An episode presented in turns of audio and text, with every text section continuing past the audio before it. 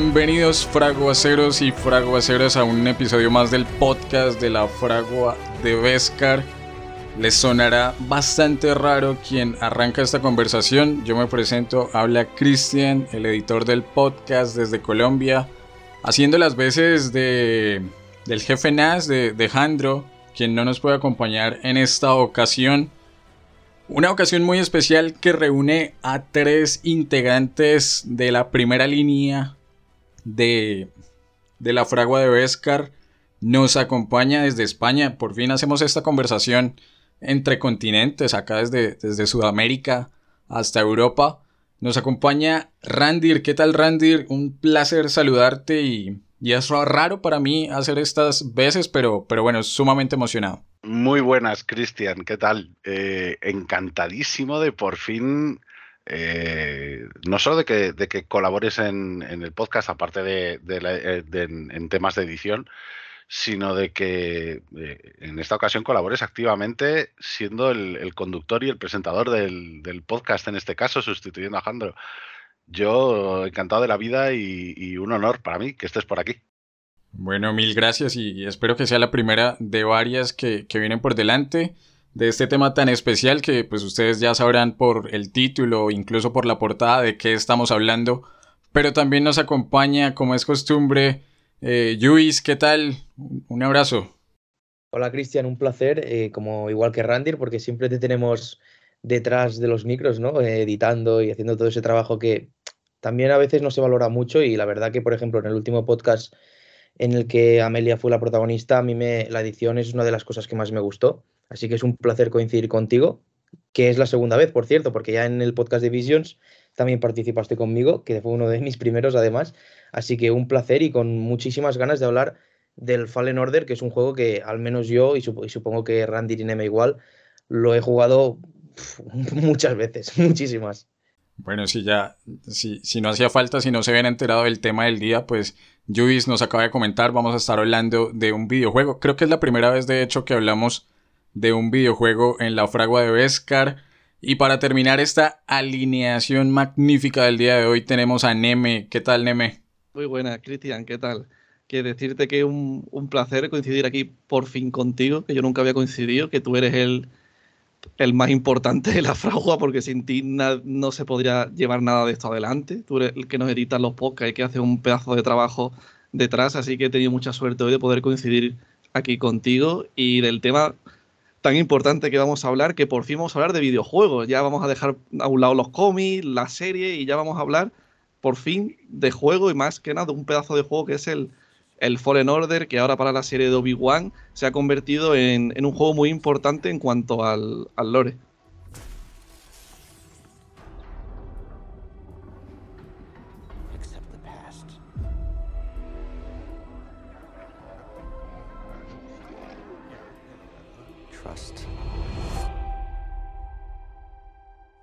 someone.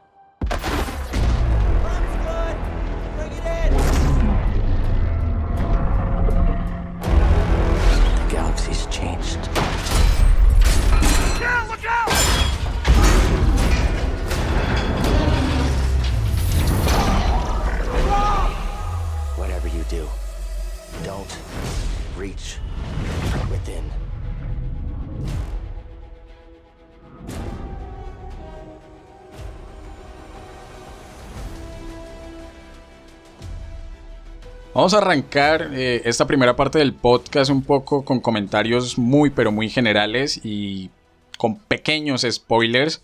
Pero la parte, bueno, importante llega en la segunda y al final en la que vamos a estar hablando sobre todo de la historia del videojuego, las narrativas que maneja. Para arrancar a hablar del Jedi Fallen Order, eh, mencionaban M, es el primer videojuego del que hablamos ahorita. Yo estoy casi que seguro que más pronto que tarde vamos a estar hablando del Lego Skywalker Saga, que de hecho sale creo que el otro mes, si no estoy mal. Día 5 del mes que viene. 5 de abril, exacto. Cuestión de nada. También en su momento, pues, eh, se viene el lanzamiento de Eclipse, eh, desarrollado por Quantic Dream. Si no estoy mal, hay un remake del, del KOTOR, también por ahí dando vueltas. Un videojuego anunciado de mundo abierto, desarrollado por Ubisoft. Y creo, aunque ustedes me corregirán, que también EA anunció un, videojuego, un shooter.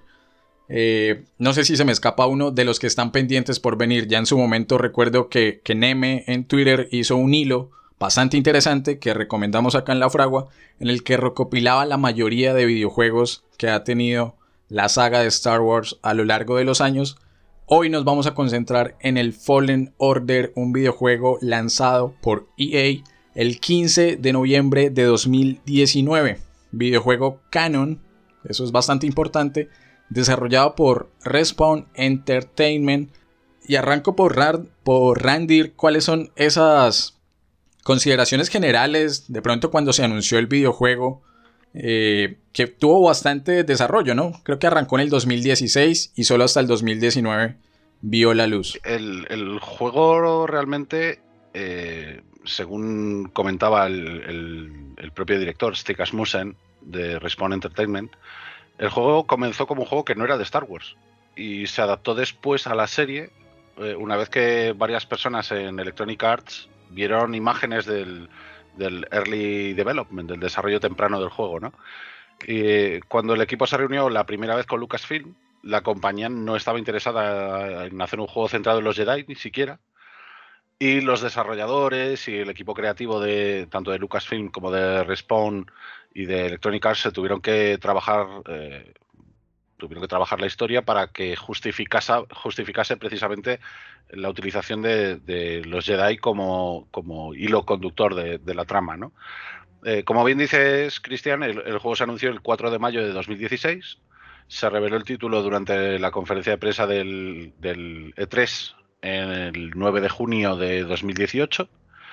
Y el primer vistazo que se pudo ver fue el 13 de abril de 2019 durante la Celebration de Chicago, donde se vio pues eh, un poquito de la captura de movimiento, donde había un, duelo entre un Jedi y un enemigo con un sable de luz rojo.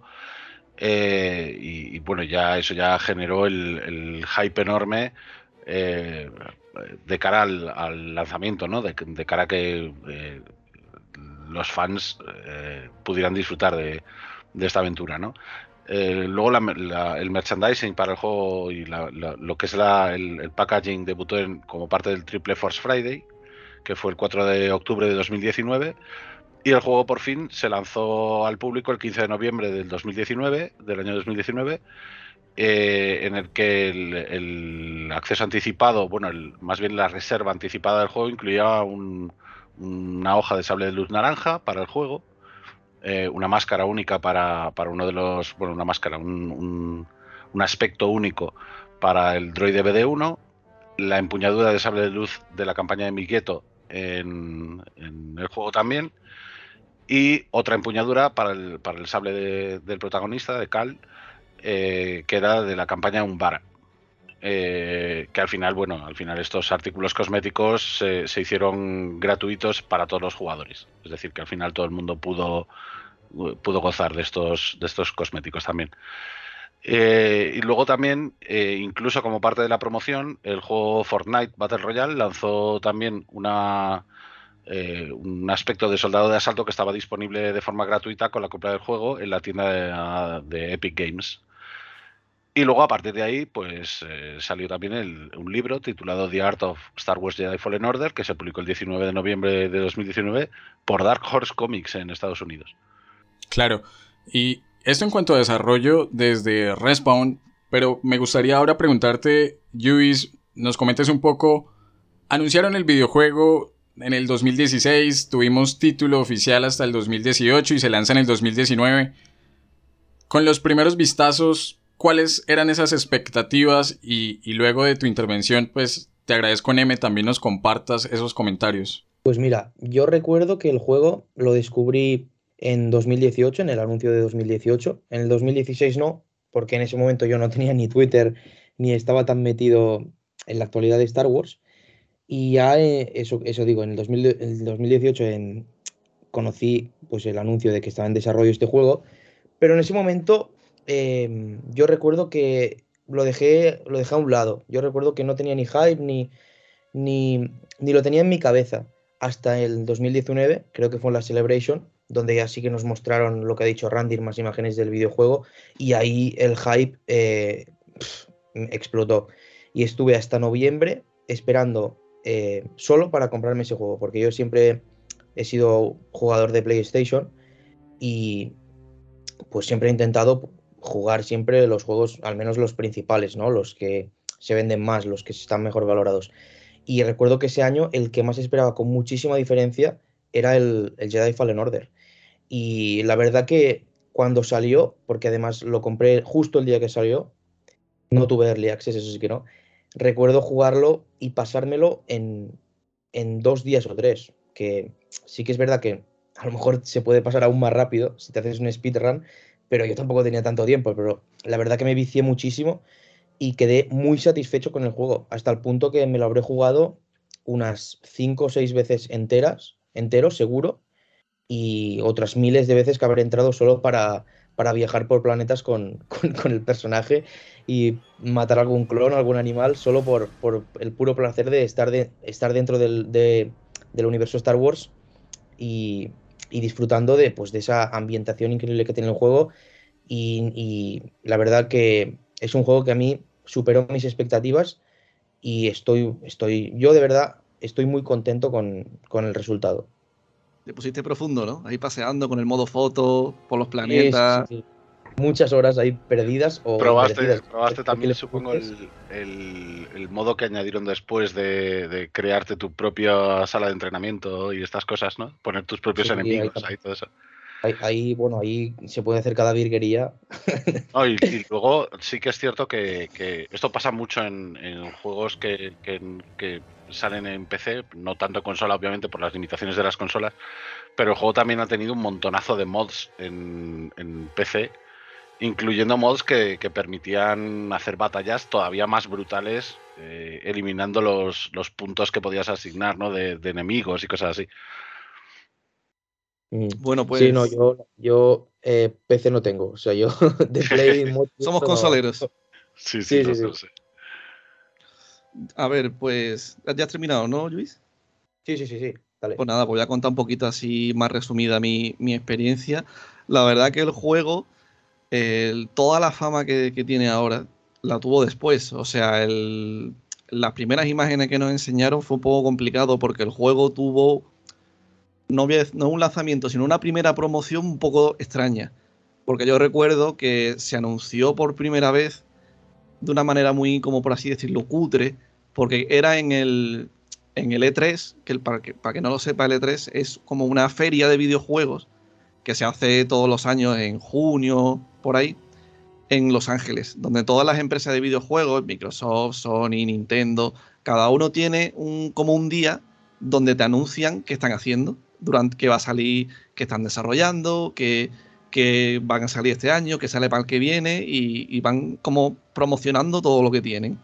¿Qué pasa? Que el juego del Fallen Order no tuvo como un stage, no tuvo una zona que te dijera en el Fallen Order con un logo, que va, era un, no me acuerdo la empresa, no sé si era Sony, no me acuerdo, o otra, o Ubisoft, no me acuerdo. Era una empresa que estaba haciendo su videojuego y llegaba a un punto que daban descansos. Pues en el descanso, el presentador o algo así se ponía con el público para, que pase el tiempo, ¿sabes? A bromear o hacer entrevistas a la gente que estaba por allí sentada, porque suelen ir gente directores de otros juegos, de otras compañías, gente de prensa. Y me acuerdo que sin venía que le dieron el micro a un, a un hombre, que no sé ahora mismo si es el director, yo no me acuerdo, que estaba sentado ahí en el público y dijo de repente, no, estamos haciendo un juego de Star Wars. Así, sin más. Lo dijo, no, que está, lo, estamos desarrollando. Y no puedo decir más nada. Así, sin que suba al escenario, sin un anuncio oficial, con un logo, con un loguito, no, no, así. Ya está. Y todo, todo el mundo se quedó como, ¿qué?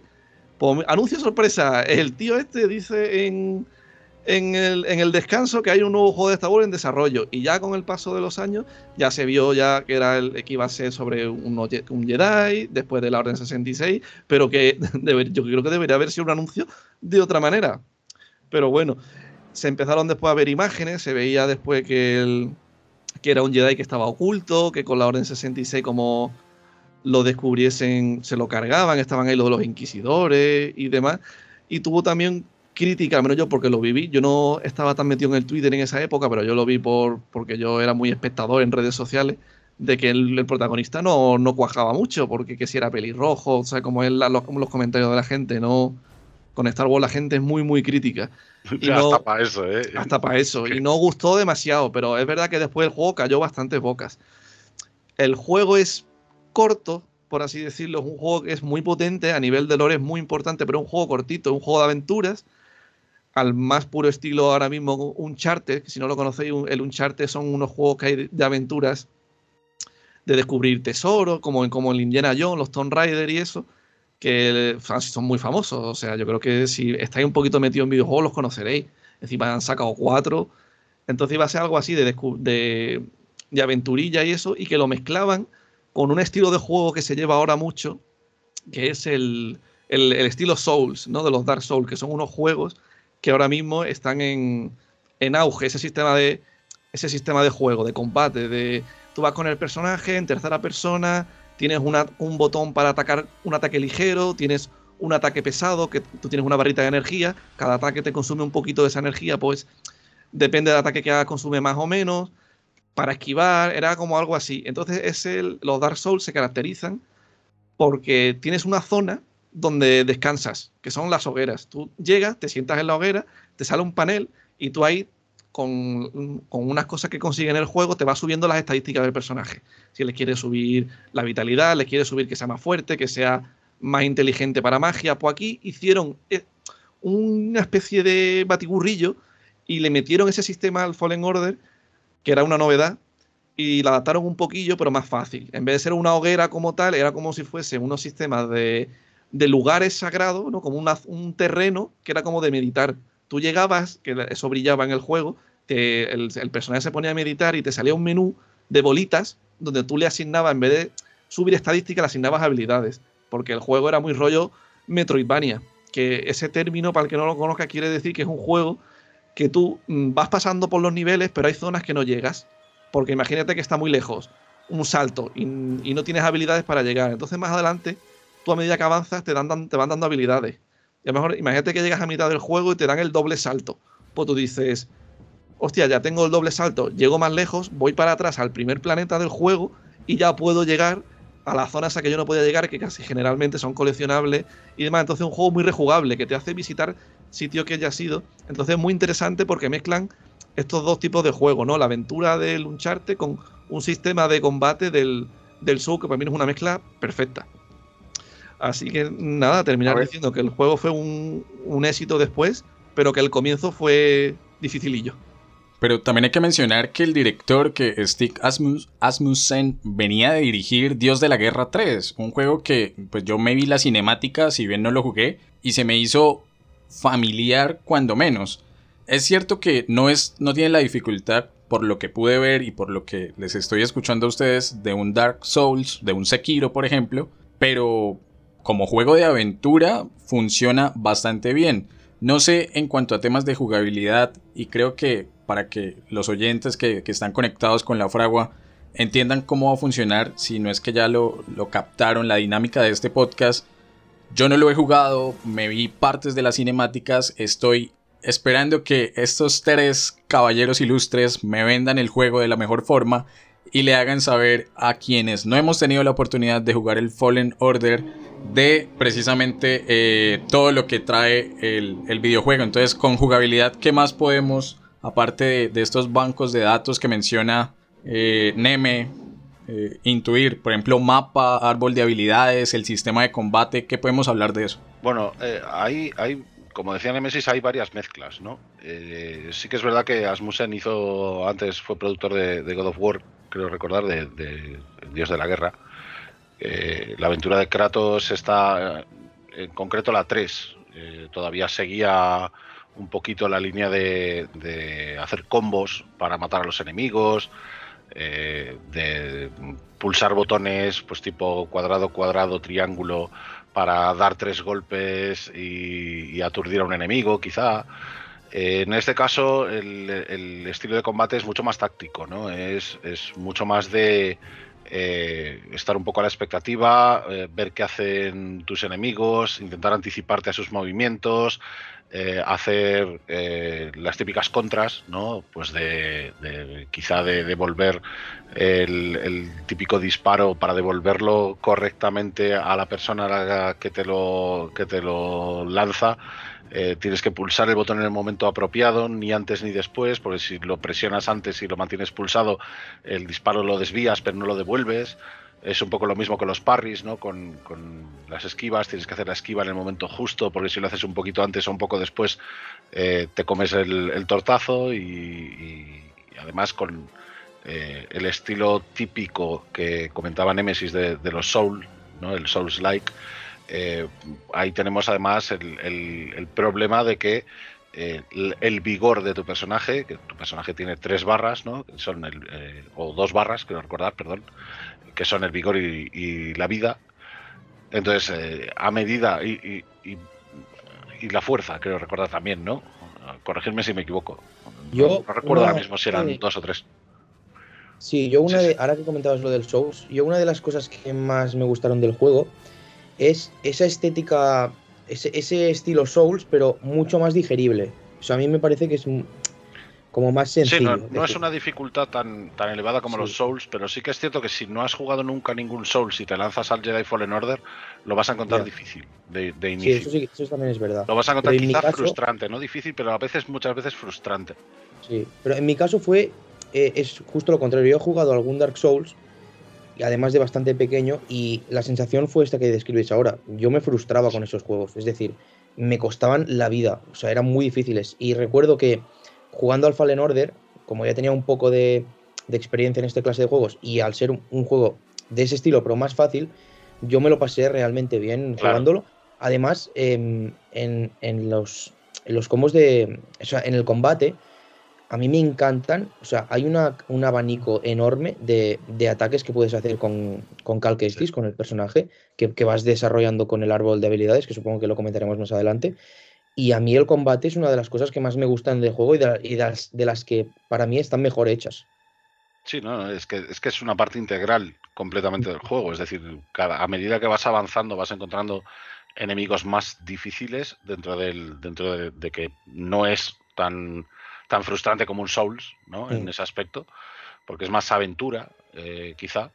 Pero, pero sí que es verdad que, tiene una progresión ¿no? en la que vas viendo pues que, de repente los soldados de asalto y los soldados eh, exploradores empiezan a pasar a convertirse ya en, soldados un poco más expertos, eh, empiezan a aparecer los soldados de la purga, eh, empiezan a salir ya enemigos bestias también y, y otro tipo de enemigos que, que, te complican un poco la existencia, empiezan a combinar también esto, este abanico de enemigos para que eh, eh, ataquen conjuntamente, empiezan a aparecer eh, todo tipo de, de, seres tipo droides también.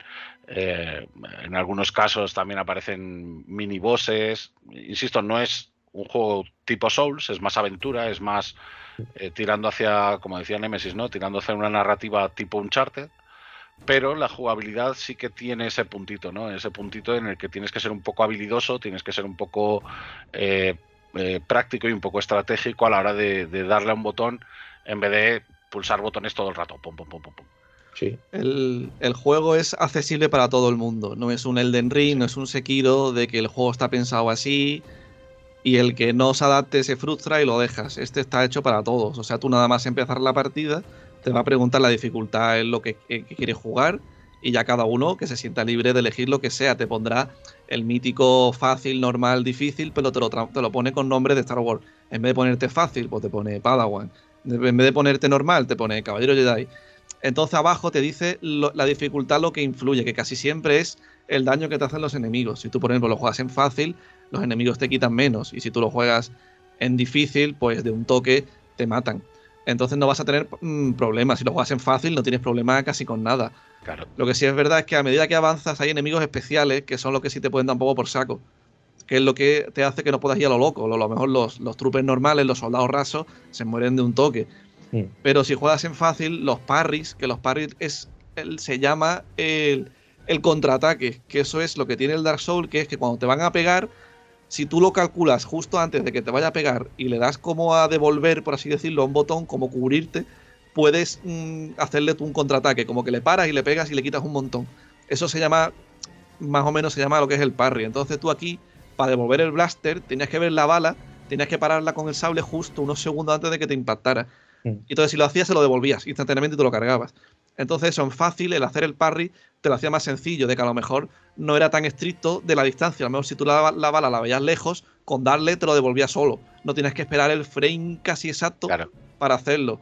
Así que, eso, que todo el mundo lo, puede jugar y no es frustrante. A lo mejor te frustra un combate puntual porque hay enemigos especiales, como ha dicho Randir, que son los soldados de la purga, que son un poco más coñazos.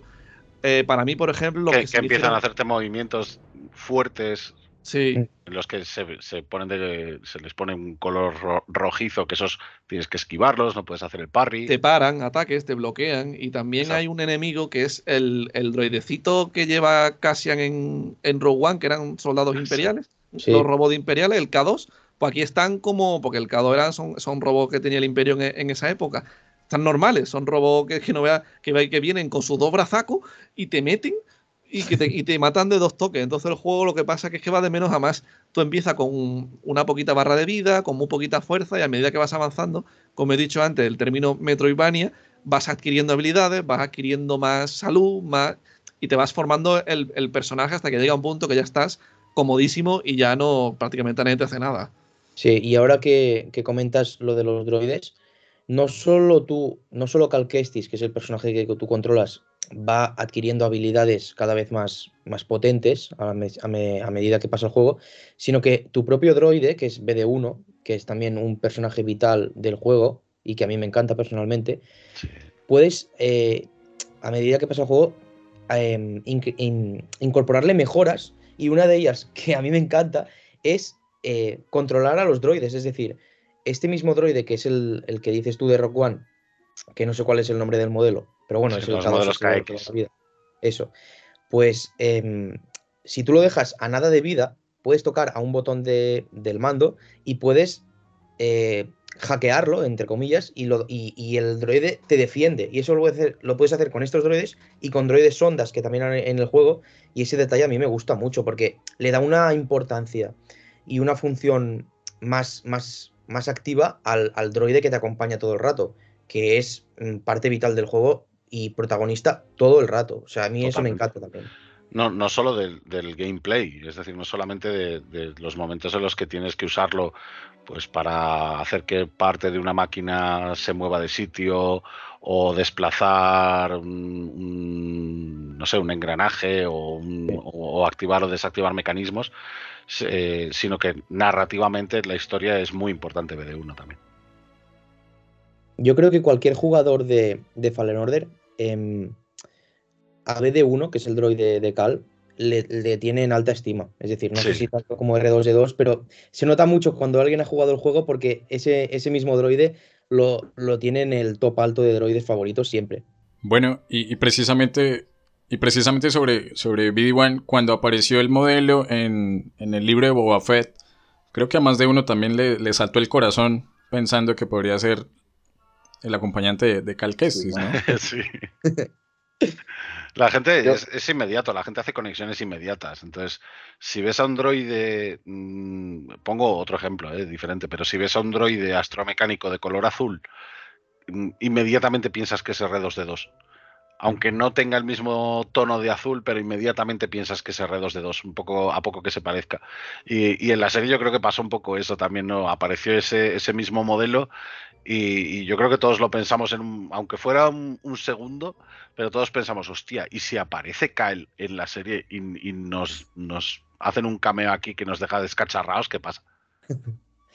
Yo la verdad que es un detalle que agradecí mucho, me dio igual eh, que no fuera BD, porque yo eh, en sí mismo desde el primer momento en que lo vi, dije, no puede ser, porque no quería desilusionarme y dije, no, no es y ya está, y no es. Pero bueno, igualmente fue un, como un homenaje al videojuego y a todos los jugadores que lo hemos jugado, y a mí me encantó eso porque es como la primera conexión de, del juego con el canon de las series y películas, y eh, bueno, de, las series en este caso, pero del canon audiovisual, y eso a mí me, me, gusta porque le da importancia y, y, le da peso a la historia del propio juego. O sea, no es, no es como una historia aparte, ¿sabes? Sí, puede, puede parecer un detallito burdo, pero, pero realmente es, es todo un homenaje.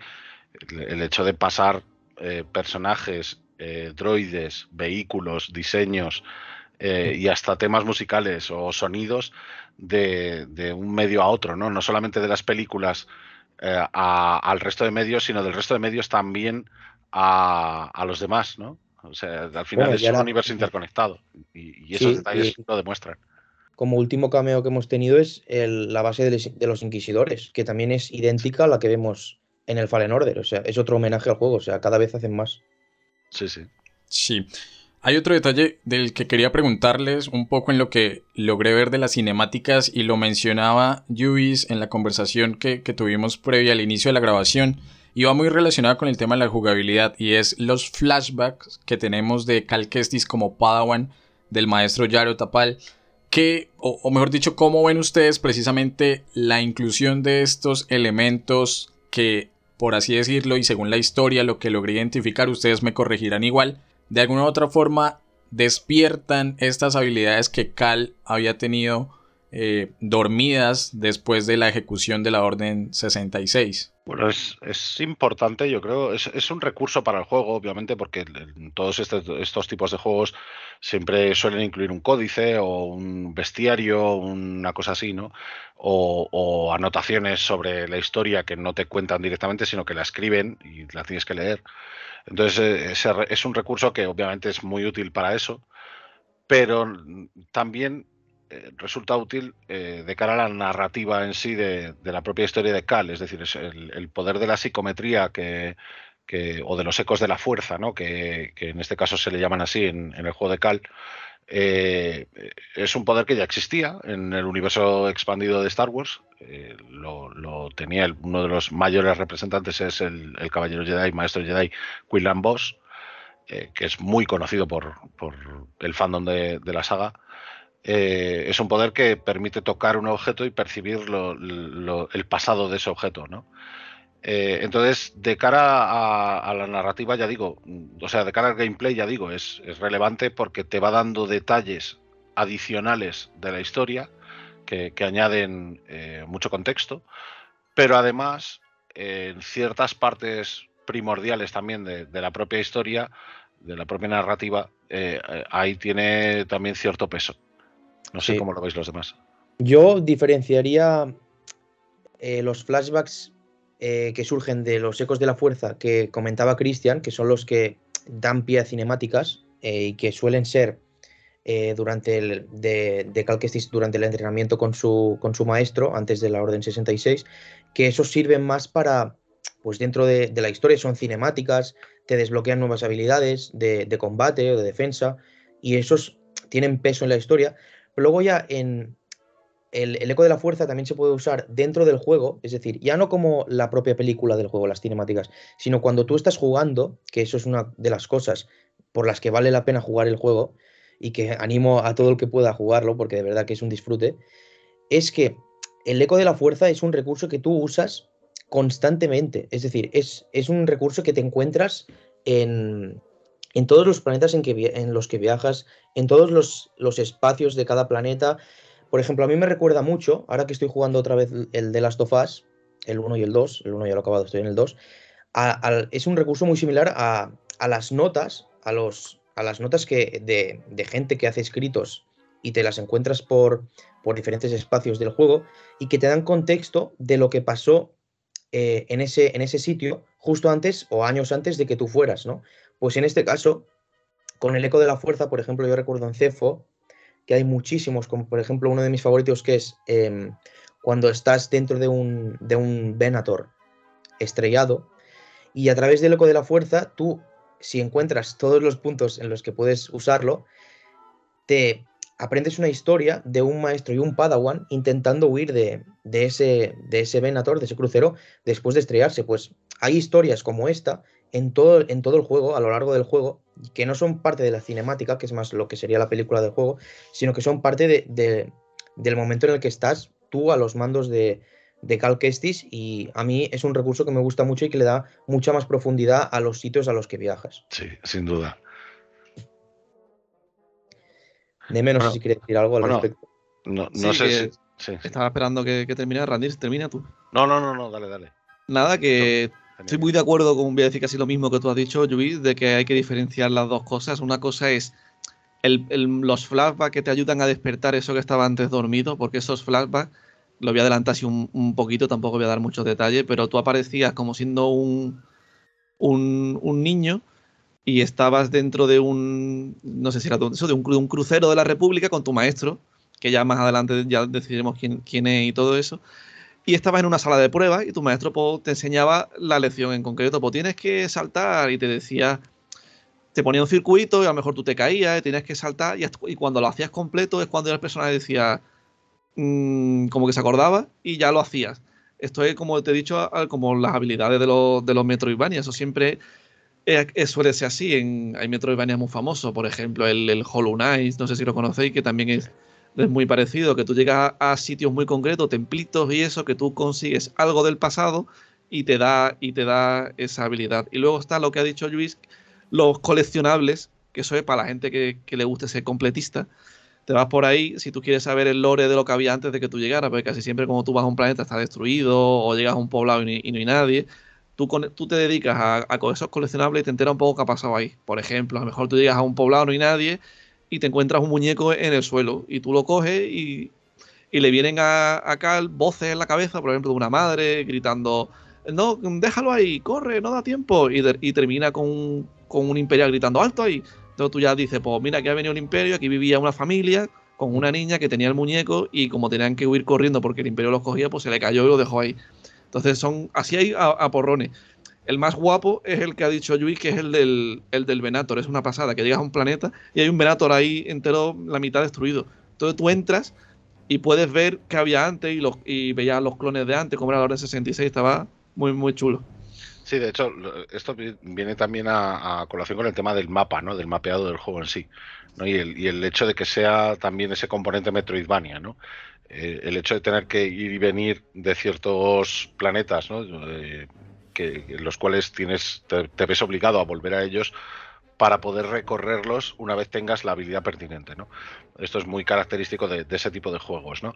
Eh, en este caso, también tiene que ver con eso porque eh, hay zonas, incluso en el propio Venator, en las que eh, al principio no puedes acceder ni siquiera al Venator y luego cuando vuelves a ese planeta es cuando ya puedes ir a, esa zona y descubrir todas estas historias.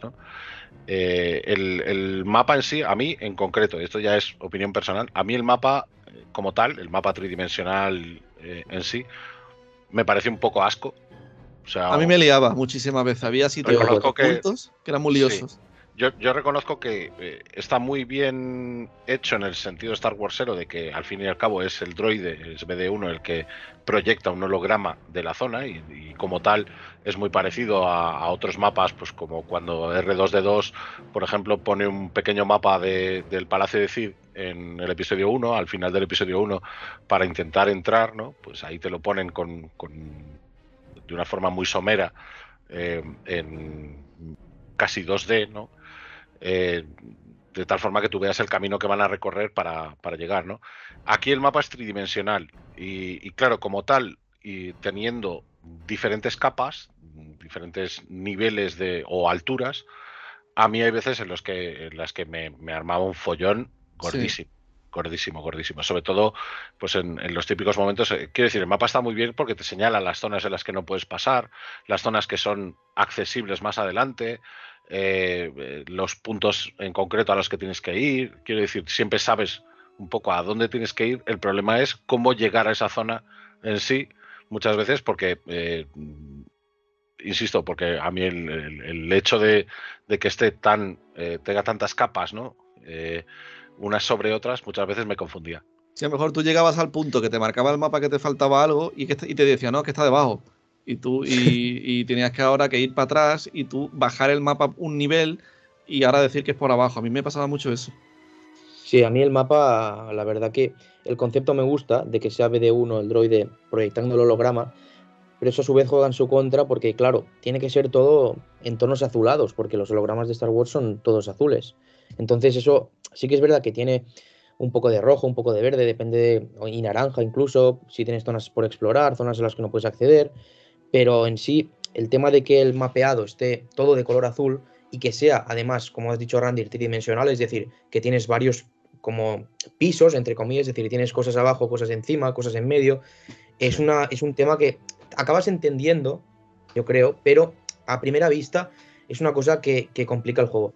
Y quería decir otra cosa en referencia a esto, ya no, ya no al mapa, sino al espacio y a, la movilidad y cómo te tienes que mover dentro del juego. Y es que, como bien has dicho tú, Randy, ahora, por ejemplo, el, ejemplo que hemos comentado de, del Venator, de explorar el Venator estrellado, sí que es verdad que tú la primera vez que, vas no puedes em, explorar toda la, toda, toda la historia que hay detrás del Venator, todos los espacios accesibles, porque te faltan habilidades por desbloquear que tienes que desbloquear pasándote a otros planetas, avanzando en el juego, y luego tienes que volver sin que haya eh, una necesidad narrativa de volver, es decir, que la historia no requiera que vuelvas ahí, pero tú como jugador vuelvas por la curiosidad.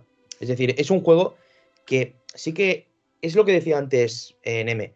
No es un Uncharted, que es muy peliculero y es muy lineal, pero tampoco es un Dark Souls. O sea, es, un, mix de los dos, yo creo. Es un juego que, te puedes pasar como una película, si quieres, pero a la vez te estás dejando atrás muchos detalles que si de verdad quieres invertir tiempo en el juego, quieres eh, descubrir todo, son muchas horas. Y eso la verdad que hay gente que le puede tirar para atrás. En ese aspecto, eh, el mapa en sí me, confundió, pero el diseño de niveles me parece genial. Sí, es muy bueno. O sea, el, diseño de niveles me parece mm, fantástico. Es decir, eh, porque nosotros, o sea, los que solemos jugar a los Metroidvania suelen ser juegos en 2D, suelen ser juegos eh, bidimensionales, muy plataformeros también, con menos puzzle, quizá, y entonces muy lineales también en esas Con habitaciones, que tú entras en una habitación habitaciones, y, a pierdes vista.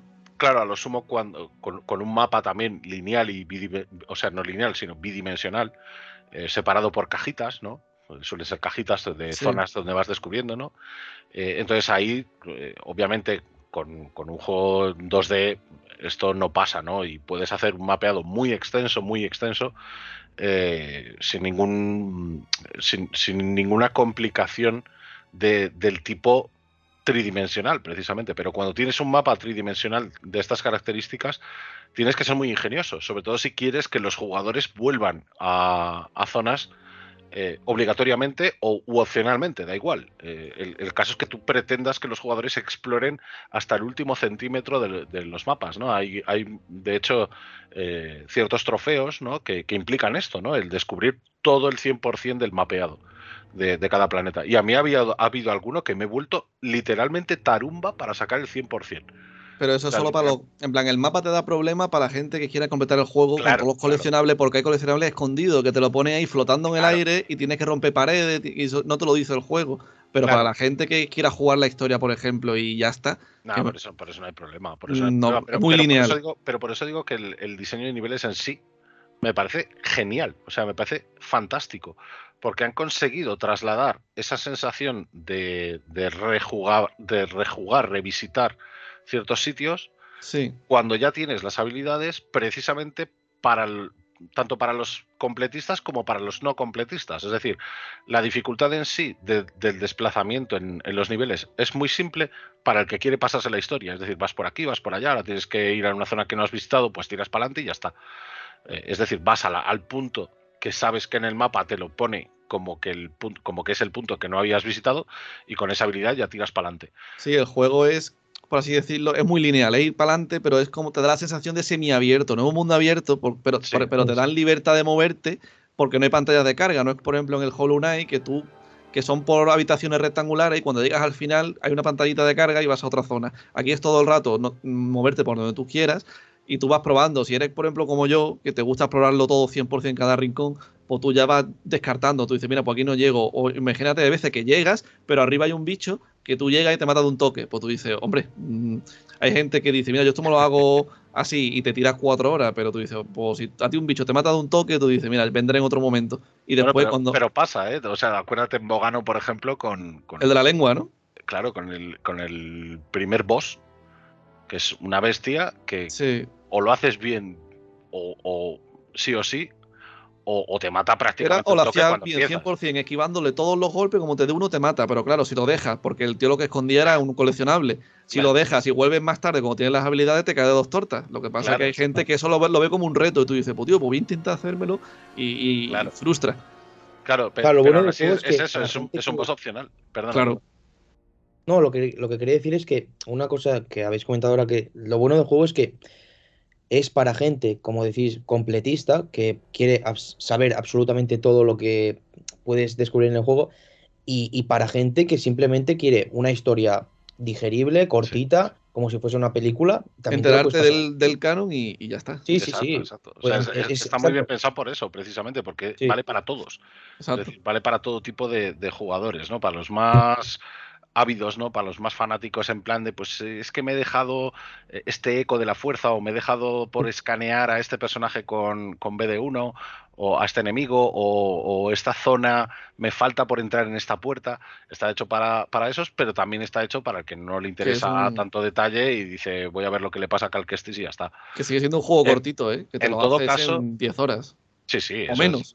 Eh, en, en, todo caso, mi, donde yo le pongo la nota más que salientable, eh, aparte de, en el combate y en la narrativa, que para mí son los dos puntales del juego, la música es brutal.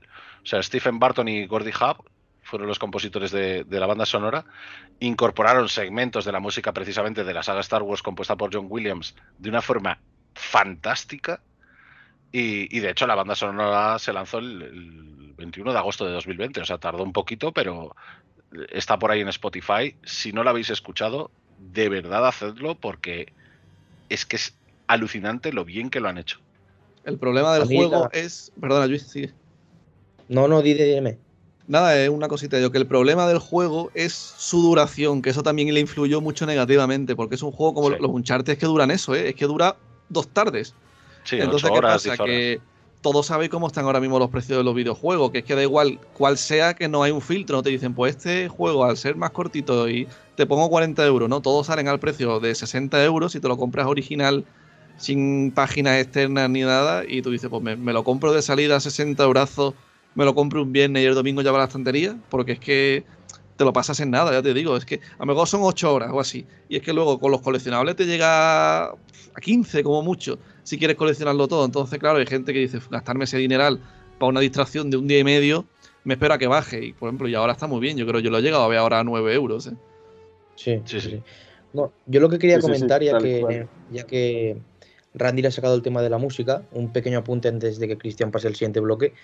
Eh, a mí la música me encanta en cuanto a banda sonora de, de, las propias cinemáticas, de la propia historia, y luego también me encanta cuando estás tú explorando, cuando estás tú eh, con el personaje viajando entre planetas. O sea, es una música de ambientación excelente. Es decir, te, sientes dentro de Star Wars, pero a un nivel como, como si estuvieras viendo el Mandaloriano, el episodio 5 o cualquier cosa de Star Wars. Y, por ejemplo, hay temas, porque yo sí que me he escuchado la, banda sonora en Spotify, el álbum, cuando salió, y, hay temas que yo me he guardado porque me gustan mucho y me parece que, que podrían estar en cualquier producto de Star Wars. Como por ejemplo, hay uno que yo escucho mucho, bueno, mucho, no lo escucho cada día tampoco, pero bueno, cuando quiero escuchar más música de Star Wars, hay uno que es el de BD1 y los Boglins, que los Boglins son una unas criaturas del juego, pero la canción es BD1 y los Boglins, que a mí me gusta mucho y me, me, me la primera vez que lo escuché en Spotify, en el juego, ¿no? Me dio mucha, mucha nostalgia porque es extremadamente parecido, no digo que sea un plagio ni una copia, pero la sensación que te da la musicalidad de la propia canción es muy parecida al tema de los, de los Ewoks. Cuando aparecen los Ewoks en el episodio 6, pues son los mismos acordes, casi, casi. O sea, es, un. sí, sí, es, no es exactamente, pero la sensación que te da es el recuerdo a, este tipo de música más, más alegre de cuando aparecen, pues en el caso del episodio 6, los Ewoks, pues es una música alegre. Pues aquí aparecen los Boglins, que son estos, estos tipos de zorros con los ojos muy grandes, y, la, sensación que te da es, es de, pues de la misma, de alegría, de, que son seres, seres de luz, porque no tienen ninguna maldad. Es decir, es una música muy, muy adecuada al universo en el que está integrado el juego. Para mí, a mí me encanta. Bueno, en cuestión de música, yo creo que estando aquí presente el editor del podcast, pues habrá un buen trabajo en, este fondo que, que vaya a tener el episodio mencionando la banda sonora del videojuego. Hay otro punto en el que quería preguntarles y es, eh, creo que es el último de la parte técnica antes de pasar al tema de spoilers con, la historia, con las narrativas, y es el de los gráficos. Eh, yo insisto, no, no jugué, me vi parte de la cinemática, pero el nivel de los gráficos, por lo menos en la cinemática, es tan alto que si a Rock One se le considera, o yo en lo personal la considero el episodio 3.5, para mí Fallen Order es el episodio 3.2. Porque está, la verdad, muy, pero muy bien. No sé si ustedes eh, qué comentarios tengan precisamente frente a la parte de gráficos. Entendiendo obviamente que el tema de cinemáticas es uno y el tema ya del juego en sí, pues no va a tener la misma calidad el, tema gráfico realmente es, muy, muy bueno. O sea, hablamos de, un juego que eh, mucha gente pensó que se iba a hacer con Frostbite, con el motor gráfico de, DICE de, Star Wars Battlefront 2. Eh, y, al final pues salió con un Real Engine 4, ¿no? En este caso por, porque era el, que había, ¿no? En, ese momento era la última versión de, de un Real Engine en ese momento, ¿no? Y, es que gráficamente no, para mí no tiene ningún tipo de, fallo que yo haya que, yo haya visto. Insisto, tampoco soy un experto en, en, encontrar, pues yo qué sé, texturas que faltan ni cosas así, pero eh, es que gráficamente es brutal ya desde el momento en el que comienzas el juego, ves eh, esa nave alejándose un poco en homenaje al destructor estelar típico de Star Wars del episodio 4. Eh, y, en el momento en el que ya ves la ambientación en sí del primer planeta, de Braca, o sea, es que, es que flipas, flipas absolutamente. O sea, es, un acabado muy bueno. ¿Podría ser mejor? Pues en algunos casos, eh, yo, he leído por ahí alguna crítica a sobre todo a, temas del pelo, que no lo entiendo tampoco. Pero, pero a, mí, a mí es que me parece maravilloso. Dime, me di. Que gráficamente, a ver, el juego está bastante bien, la verdad, que últimamente ya nos hemos vuelto ya de sibarita con los gráficos, que ya, no sé, ya, queremos ya una calidad extrema impresionante. A ver, el juego es mejorable, no es un techo gráfico para mí un juego que, que para mí el techo gráfico que es lo máximo que puede haber ahora, que es una salvajada como, son, como se ve, es el juego como el de las Sofas 2. El Red, el Red Red Redemption es una locura porque ese mundo abierto, ese juego es de locos. Mm, el, en cuanto a personaje, te diría el de Death Stranding, tenía unos gestos. El, el, reciente Horizon Zero Dawn, que ahora es el Horizon Forbidden West, el Horizon 2, que también ya, si lo jugáis en, Play 5, ya es que ya te decís, ¿qué más queda? ¿Cuál es lo siguiente? Porque siempre consiguen dar un paso más.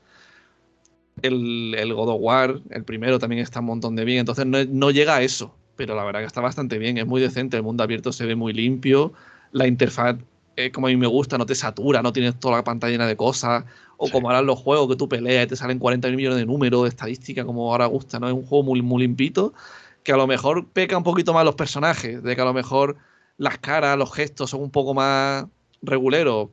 Puede ser, pero es que el, mundo, los planetas están, muy bien. Es verdad que se criticó un montón el pelo de Cal, que tampoco sé por qué, y la el personaje, la Yunda, también se criticó un montón al principio. Sí, verdad. Es verdad. A ver, yo, yo personalmente, mi opinión es como jugador. O sea, yo igual que Randy, y supongo que Neme tú lo mismo, no soy ningún experto en, en diseño de videojuegos ni nada por el estilo. Pero a mí gráficamente, recuerdo la primera vez que lo jugué, me impresionó mucho, teniendo en cuenta que es de 2019, es decir, hace mm, casi tres años. A mí me gustó mucho porque era un salto gráfico comparado con otros juegos de Star Wars previos como el Star Wars Battlefront 2 y en concreto la campaña de ese juego, que al final es una campaña. Es decir, no es un multijugador. Es decir, es una historia con sus cinemáticas, igual que lo es el Fallen Order. Yo ahí noté un salto gráfico muy grande, siendo los dos de, EA, Electronic Arts.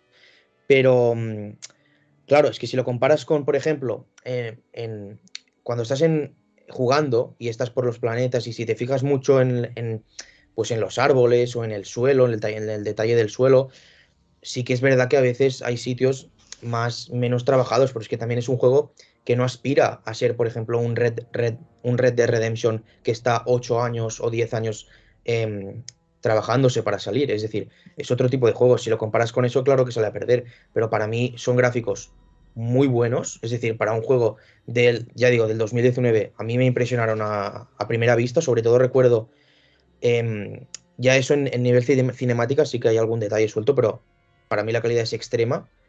Eh, por ejemplo, cuando estás en Kashyyyk, que eso lo comentaremos más adelante, pero la primera vez que vas a Kashyyyk y saltas de tu nave y pasa lo que pasa, que luego lo explicamos, pero bueno, te caes al agua, hay eh, escalas por unos escenarios que están extremadamente detallados y que impresiona mucho, sobre todo la, naturaleza, las plantas, las enredaderas que, ves ahí. Eso es un. A mí, me, eso la primera vez que lo jugué me impresionó. Otra cosa es eso, claro, si lo comparas con obras maestras como The Last of Us, las cinemáticas también son peores. Pero siendo un juego eh, AAA, que yo creo que es un juego AAA, pero no es top 1, pero es un juego muy bueno gráficamente y que, para este nada ni parece malo, o sea, para nada. Este tipo de juegos, tío, que son más limitadete, no tienen, no es Rockstar, no tienen ahí 200 mil millones de personas, tienen sus trucos. Entonces a lo mejor te ponen que, por ejemplo, el primer planeta que vayas es espectacular. Y a lo mejor otros planetas más casi para el final del juego están ahí como más, más regulares. A lo mejor hay momentos del juego que están preparados para lucir a lo bestia. Y a lo mejor en otras zonas te, te los bajan, lo que eso se nota, que te ves que los gráficos son un poco más bajos. porque claro, no, no, tienen dinero infinito como otras empresas. Claro, yo recuerdo, yo recuerdo, por ejemplo, puntos en Kashyyyk, en el planeta de los Wookiees, para la gente que no lo sepa, Em, que cuando estás muy adentrado en el bosque sí que hay algún punto en que si te paras a fijarte, pero insisto, es si te paras, es decir, tampoco es, es si eres muy tiquismiquis, pero si tú vas a jugar el juego y a disfrutarlo, para nada desentona ni, ni, llama la atención a los ojos. Es decir, gráficamente a mí me parece un juego no correcto, sino bueno, muy bueno. Bueno muchachos, eh, yo creo que ya habiendo dado esta charla en cuanto a aspectos técnicos del videojuego, sobre todo la jugabilidad, el tema de la música y los gráficos. Podemos avisarles a los oyentes que están conectados con el podcast que se viene la parte importante, pues la que todos estaban esperando, por así decirlo, ¿no? El tema de la historia, sin, decir que lo otro no lo sea. Entonces están avisados de que a partir de, esta, eh, de este minuto en, en, el podcast arrancan los spoilers de la historia del videojuego de Star Wars Jedi Fallen Order. Vamos a, dar un contexto rápido de la historia. Yo sigo insistiendo, les pregunto desde mi desconocimiento, desde mi ignorancia, si a mí me dicen hay que resumir Fallen Order, yo lanzo la siguiente frase. Hay un Padawan en Braca, en un chatarrero, bueno, tiene el oficio de chatarrero, por un asunto laboral, llamémoslo así, eh, dos inquisidoras, la, segunda y la novena hermana, descubren su existencia y empiezan una persecución por distintos planetas, distintas ubicaciones del universo, de, la galaxia, mejor dicho, de, Star Wars, al punto de que eh, pues la misión principal de, de Cal Kestis es recuperar un holocron donde hay un listado de niños eh, sensibles a la fuerza pero en esta búsqueda del holocron pues va a tener a las dos inquisidoras detrás. Siempre viene la ayuda de ciertos personajes eh, que ya mencionaban ahorita la, la Padawan de, de Córdoba, Cere menciona también obviamente al, maestro de Cal Kestis, a Yaro Tapal. Está incluso So Guerrera a quien, a quien vimos en, en Clone Wars y en, y en Rock One. Pero entonces en términos de, de historia me gustaría que el primer comentario no fuese donde inicia el juego, que es en Braca, sino que arranquemos con ese flashback de la Orden 66 que nos da otra perspectiva, precisamente creo que uno de los mayores acontecimientos de la saga, que, que incluso en, tuvimos una, una pequeña, un pequeño vistazo en el libro de Boba Fett a otra perspectiva con, con los recuerdos de Grogu. Se sigue ampliando cómo recibió la Orden Jedi esta Orden 66 y aquí tenemos el caso de Braca con el maestro Yaro Tapal y con el Padawan Cal Kestis. Arranquemos por ahí en la historia y ya luego entramos a, a Braca, este planeta nuevo que, conocemos en el videojuego. Bueno, eh, realmente hay, dos cosas muy guays ¿no? de, esta época de, Star Wars, ¿no? de, este, de estos años post episodio 3. ¿no? Y es precisamente uno de ellos es ese, ¿no? Es el contexto en que, en que eh, Obi-Wan y, Yoda eh, acceden al templo Jedi para cambiar la orden de, volver al templo a todos los Jedi. Y en su lugar lo que hacen es decirles, oye, no, escondeos, escondeos porque esto es una trampa, básicamente. Y en este juego mm, nos dan otra perspectiva también de esto. Eh, es decir, eh, al fin y al cabo no sabemos cuántos Jedi han, sobrevivido a ciencia cierta y pueden inventarse más. A mí no me importaría, de hecho, que se inventaran alguno más si tiene una historia tan sólida como la que tiene este juego. Porque a mí me, parece que uno de los puntos fuertes que tiene el juego es precisamente que es una historia de Star Wars, tal cual. O sea, es, como ver otra película de, de Star Wars realmente eh, si, te centras únicamente en las cinemáticas, obviamente si, si obvias todo el tema de, juego, ¿no? Eh, y para mí lo, han conseguido, lo han, lo han hecho muy bien eh, narrativamente. entonces, pues uno de los puntos de inflexión del juego es precisamente ese, ¿no? El, hecho de que hay personajes como Cal, ¿no? Que, que sean ya no solo se, ocultan, ¿no? sino que incluso se niegan a utilizar la fuerza o se han cerrado la fuerza o incluso yéndonos al, extremo del propio Cal, están tan traumatizados por lo que ha ocurrido en la Orden 66, porque en este caso él era un niño, un niño como, como muchos otros, ¿no? que, ha vivido una situación eh, absolutamente traumática. Entonces, pues eh, sí que es cierto que, el, personaje en sí eh, cambia, evoluciona mucho a lo largo del juego y esa evolución se ve muy clara y muy patente a medida que vas recuperando un poco tu conexión con la fuerza, ¿no? A medida que Cal va recuperando un poco su conexión con la fuerza. Eh, no sé, yo no sé si queréis añadir alguna cosa más, eh, si no, empezamos a comentar directamente. Sí, no, yo ya iba a comentar un poco el tema de la Orden 66, que hay que destacar que aunque pasa previamente, porque pasa en el, pues como todas las Orden 66, en el 19 antes de la batalla de Yavin, pero en el propio juego te la muestran con la trama bastante avanzada y eso es una cosa que, es, que para mí es positiva porque, y aquí ya hay spoilers, ya hemos avisado, em, es una Orden 66 muy bien ejecutada, es decir, tú controlando a Cal de niño, de unos 12 o 14, no, no recuerdo qué edad tenía en esa época, pero es cómo te vas escapando por el, por el crucero hasta irte con la, con la cápsula de escape. Y, uno de los puntos fuertes, que es a lo que iba, es que ves la muerte de, tu maestro y cómo gracias a él, de milagro, te, escapas. Es decir, eh, el hecho de que esté ubicada ya más al final del juego, para mí le da un peso narrativo mucho más fuerte y es una decisión muy buena. Es decir, a mí es una de las órdenes 66 junto a la de la temporada 7 de Clone Wars que a mí más, más me gustan, más me gustan. También parte de la ventaja de que es un videojuego, se pueden extender mucho más que en una serie o una película, que eso también es una ventaja, pero igualmente es lo que decía Randy, no le tiene nada que envidiar a lo que hemos visto previamente, es decir, este juego, tanto por esta escena de la Orden 66 como por cualquier otra, en el tema de cinemática sobre todo, podría ser perfectamente una película de Star Wars y, no tendría nada que envidiar a las, a las que hemos visto hasta ahora. Es decir, para mí el tema de la narrativa y de la historia del juego es excelente. Es muy, es muy dramática, tío. Es algo que tú lo ves y no se te olvida. Es como lo de como lo de Ahsoka en Clone Wars. Es igual de que te, sucede estando en un crucero lleno de clones.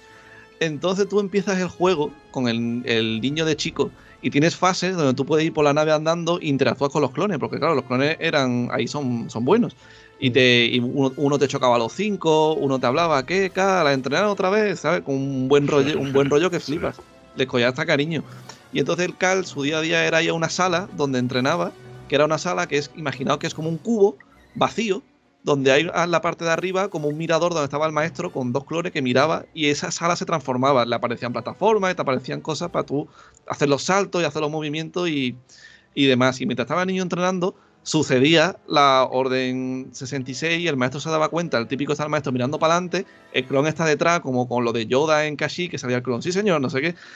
Y se daba la vuelta ya para reventarlo, el otro escuchaba las armas, hace como y se daba la vuelta y se los cargaba. Mm. Entonces ahora el, no veas el juego ahora ahí cambia, ya pasa todo de ser buen rollo de tus colegas a que todos los clones te quieren matar. Y como tú eres muy chiquitico, tu maestro que se llama Yaro Tapal, que es un. que está muy guay porque tu maestro es de raza Lasat, que es como el Zep de Rebels. Que yo antes no había visto yo otro Jedi de, de, esa raza. Y ese maestro tenía un sable de doble hoja, como el de, el de Darth Maul. Y eh, con todo esto del movimiento, de que los clones, del el impacto que tú dices, pero si son. este era mi, mi, colega, lo típico, el Jedi se llevaba muy bien con uno, como siempre, que, que como que se lleva muy bien entre ellos. Como que flipa, como esto, ¿qué ha pasado? Se está, se está liando un montón. Entonces el niño el sable lo perdía. Y te decía tu maestro, porque tú eras muy chiquitico, te decía, mira, métete aquí por los conductos, porque tenemos que ir largarnos de aquí, tenemos que meternos en las cápsulas. Pues métete por los conductos de ventilación, ve por ahí gateando y nos vemos en, el otro extremo para llegar a las cápsulas. Y mientras tú vas gateando, tú vas observando cómo tu maestro se va enfrentando a todos los clones. Cómo los clones van empezando por allí, cerrar en las puertas y le van encerrando a lo bestia, como un animal, vamos. Y él va matando los clones y demás hasta que llegan a las cápsulas. Y cuando llegan a las cápsulas, hay una escena brutal donde está el niño ahí como súper encogidito o súper asustado. Y el maestro está delante deflectando todos los tiros de los clones. Hasta que llega un punto que ya no puede, no puede más. Como son tantos tiros que no, que no puede. Y el maestro, como que se mete contigo en la cápsula, os escapáis, pero en la cápsula el maestro de las heridas se muere y te cede su sable. Pasa que el maestro, el sable se rompía. Y entonces tú tenías, eh, ya lo explicaron más adelante lo que pasa con ese sable, pero él empezaba con el niño cogiendo el sable del maestro, que era de una hoja, porque el otro extremo se había roto. Y así, y así empieza. Y ya el niño pues se tiene que ir a vivir la vida de manera que se esconda, a cerrarte a la fuerza, porque si no te, te cogían y te mataban. Bueno, insisto que la Orden 66, esto que, que acababa de contar Nemesis, ocurre bastante avanzado el juego. O sea, esto no es el principio del juego en sí. Sí, que sepa al final. claro, o sea, os habéis ido ya del tirón a, la parte dramática a lo bestia. No, claro, claro. Aquí, pero, pero el juego no empieza así, quiero decir. Aquí lo estamos explicando. la cuestión del juego es precisamente. De historia. Claro, pero la cuestión del juego ah, es precisamente el que ese dramatismo de, de la Orden 66 ha afectado tanto a Cal a un nivel emocional que no es que se cierre la fuerza, quizá como, como puede hacerlo Obi-Wan en Tatooine, ¿no? que es de una forma un poco más consciente, sino que es su propio subconsciente el que le ha cerrado ese camino. Es mm. decir, él eh, ni siquiera se lo plantea ¿no? cuando, cuando está viviendo en Braca. ¿no? Tú empiezas en Braca, en, un planeta que es un chatarrero, donde, donde están desmantelando las naves precisamente tanto de, la, eh, de los separatistas como de la República, para crear precisamente los, las naves nuevas del imperio, ¿no? para eh, intentar convertir todo eso en la maquinaria imperial. ¿no? Eh, y tú eres un chatarrero más, ¿no? Que, estás ahí con tu amigo Prauf, con un Abednedo, un Abednedo, perdón, que, pues eso, que, que, trabajan allí día a día. Eh, entonces, sin que eh, sin poder evitarlo, ¿no? Pues sucede un incidente en el que el Avernedo está a punto de morir y Cal lo salva usando la fuerza. y eso, ese hecho es el que propicia que, manden a los inquisidores, ¿no? Cuando mandan a los inquisidores, pues, que ahí vemos a, las que serán dos rivales en el juego de Cal, a la segunda hermana y a la novena hermana. En concreto, la segunda hermana es la que tiene más, más peso ¿no? en, en la historia pero eh, ahí aparecen, descubren que Cal es un Jedi precisamente y mm, Cal tiene que huir precipitadamente de Braca eh, precisamente por eso, porque por fin lo han descubierto, ¿no? Y, le están dando caza. Eh, ¿Qué pasa? Que, Cal se une a, la tripulación de una nave que lo salva in extremis, pero que no conoce. Y son dos personajes también que, poco a poco vamos a ver evolucionando junto al propio Cal, ¿no? Que son Sir Junda y Griz Dritus, ¿no? Sir Junda es eh, una antigua Jedi que se cerró la fuerza y, y Dritus es eh, un alienígena que, es un latero, que es el piloto de la nave. Y entonces al principio todos desconfían un poco entre sí y, poco a poco vamos viendo cómo eh, se van empezando a confiar entre ellos a medida que, van progresando, ¿no? Y a medida que Cal empieza a aceptar que tiene otra vez que, aceptarse a sí mismo. Es, eh, esa trama precisamente del protagonista es muy emocional, pero también es muy psicológica en ese aspecto, ¿no? porque tiene que empezar otra vez a, abrirse a la fuerza, eh, a veces al principio un poco por obligación, sobre todo ya digo en, Braca, pero a partir de que obtiene su objetivo en, la vida, ¿no? Eh, a partir de que viajan al planeta Bogano, eh, para esconderse un poco del imperio y para investigar un poco también eh, eh, un mensaje del antiguo maestro de Cere, de Sir, Eno Córdoba, pues a partir de ahí Cal descubre su objetivo primordial, ¿no? que es recuperar esa, ese un holocrón que, que, tenía escondido allí Eno Córdoba para, para intentar restaurar la orden Jedi, ¿no? Intentar eh, encontrar a niños sensibles a la fuerza y volver a reconstruir la orden para poder enfrentarse al imperio. Entonces este es el punto de partida, ¿no? Eh, a partir de que, de que escapas de Braca eh, con el personaje, llegas a Bogano, allí descubres una antigua bóveda, donde, donde bueno, bóveda, unas ruinas, ¿no? De una civilización antigua que estaba estudiando el maestro Eno Córdoba, los Cefo. Y entonces el, Eno Córdoba eh, se le aparece en forma de holograma a, Cal, eh, una vez que conoce ya al droide, ¿no? que lo conoce allí en, el propio planeta Bogano, precisamente en, la vivienda, bueno, la casa donde estaba eh, allí establecido Córdoba, tiempo atrás, pues eh, eh, en ese holograma, cuando accedes por fin a, las ruinas, en Córdoba revela que, ha escondido la lista y insta a quien la encuentre, ¿no? a quien encuentre ese holograma, a, que solo cederá el holocrón a aquel que comprenda el camino que, él mismo, que Córdoba ha seguido, eh, precisamente siguiendo la, antigua civilización Cefo y precisamente eh, con todas las implicaciones que ha tenido siguiéndola. Entonces eso le obliga a viajar a distintos sitios siguiendo los, los pasos de, Córdoba. Entonces, pues eh, el primer paso, básicamente, a instancia de Cere, además, de decir quiere que, la orden sea restaurada, eh, entonces le insta también a, superar las pruebas de, de Córdoba, ¿no? Y para ello tiene que visitar Mm, unas tumbas de, esta civilización donde Eno Córdoba ha ido dejando estas pistas, ¿no? Para, poder acceder al final a, ese holocrón, ¿no? Entonces, pues eh, al principio sales de Bogano, visitas precisamente el planeta de, la civilización, el planeta Cefo. pero eh, vamos a descansar siquiera hasta ahí, vamos a ver estos dos planetas y ya comentamos un poquito. Del, sí, primero del, chatarrero de Braca y después de, Bogano. Dale, Aclaramos todo eso y ya después seguimos, para no tampoco contarlo todo de seguido del tirón. Sí, sí, del tirón, del tirón. Luis, ¿tú querías hablar? Sí, yo lo que quería decir es de Braca, porque claro, Randir está explicando un poco y se ha ido un poco, pero claro. Sí, sí vamos a ir un poquito por, por pasos.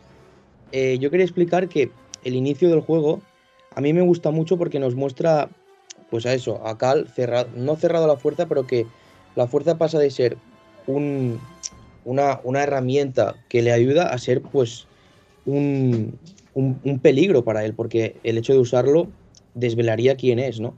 Y a mí me gusta mucho toda esa escena de presentándonoslo a él como chatarrero, como persona que quiere pasar sobre todo desapercibida. Y me recordó mucho, por ejemplo, a la, novela de Ahsoka, cuando te explican, pues, eh, cómo empieza la novela, que es exactamente igual, con ella eh, intentando destacar lo mínimo posible.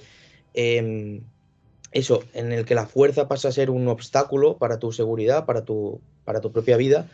Y para mí eso está perfectamente ejecutado hasta el punto que el hecho de ver un, un caza Jedi, que, es lo que pasa antes de que suceda todo ese, ese incidente trágico que desvela que, eh, que es un Jedi que tiene, y le hace usar la fuerza. El hecho de, ver solo ese caza Jedi te da tanto contexto de, la época en la que estamos, que es la época imperial, en que los Jedi ya no existen.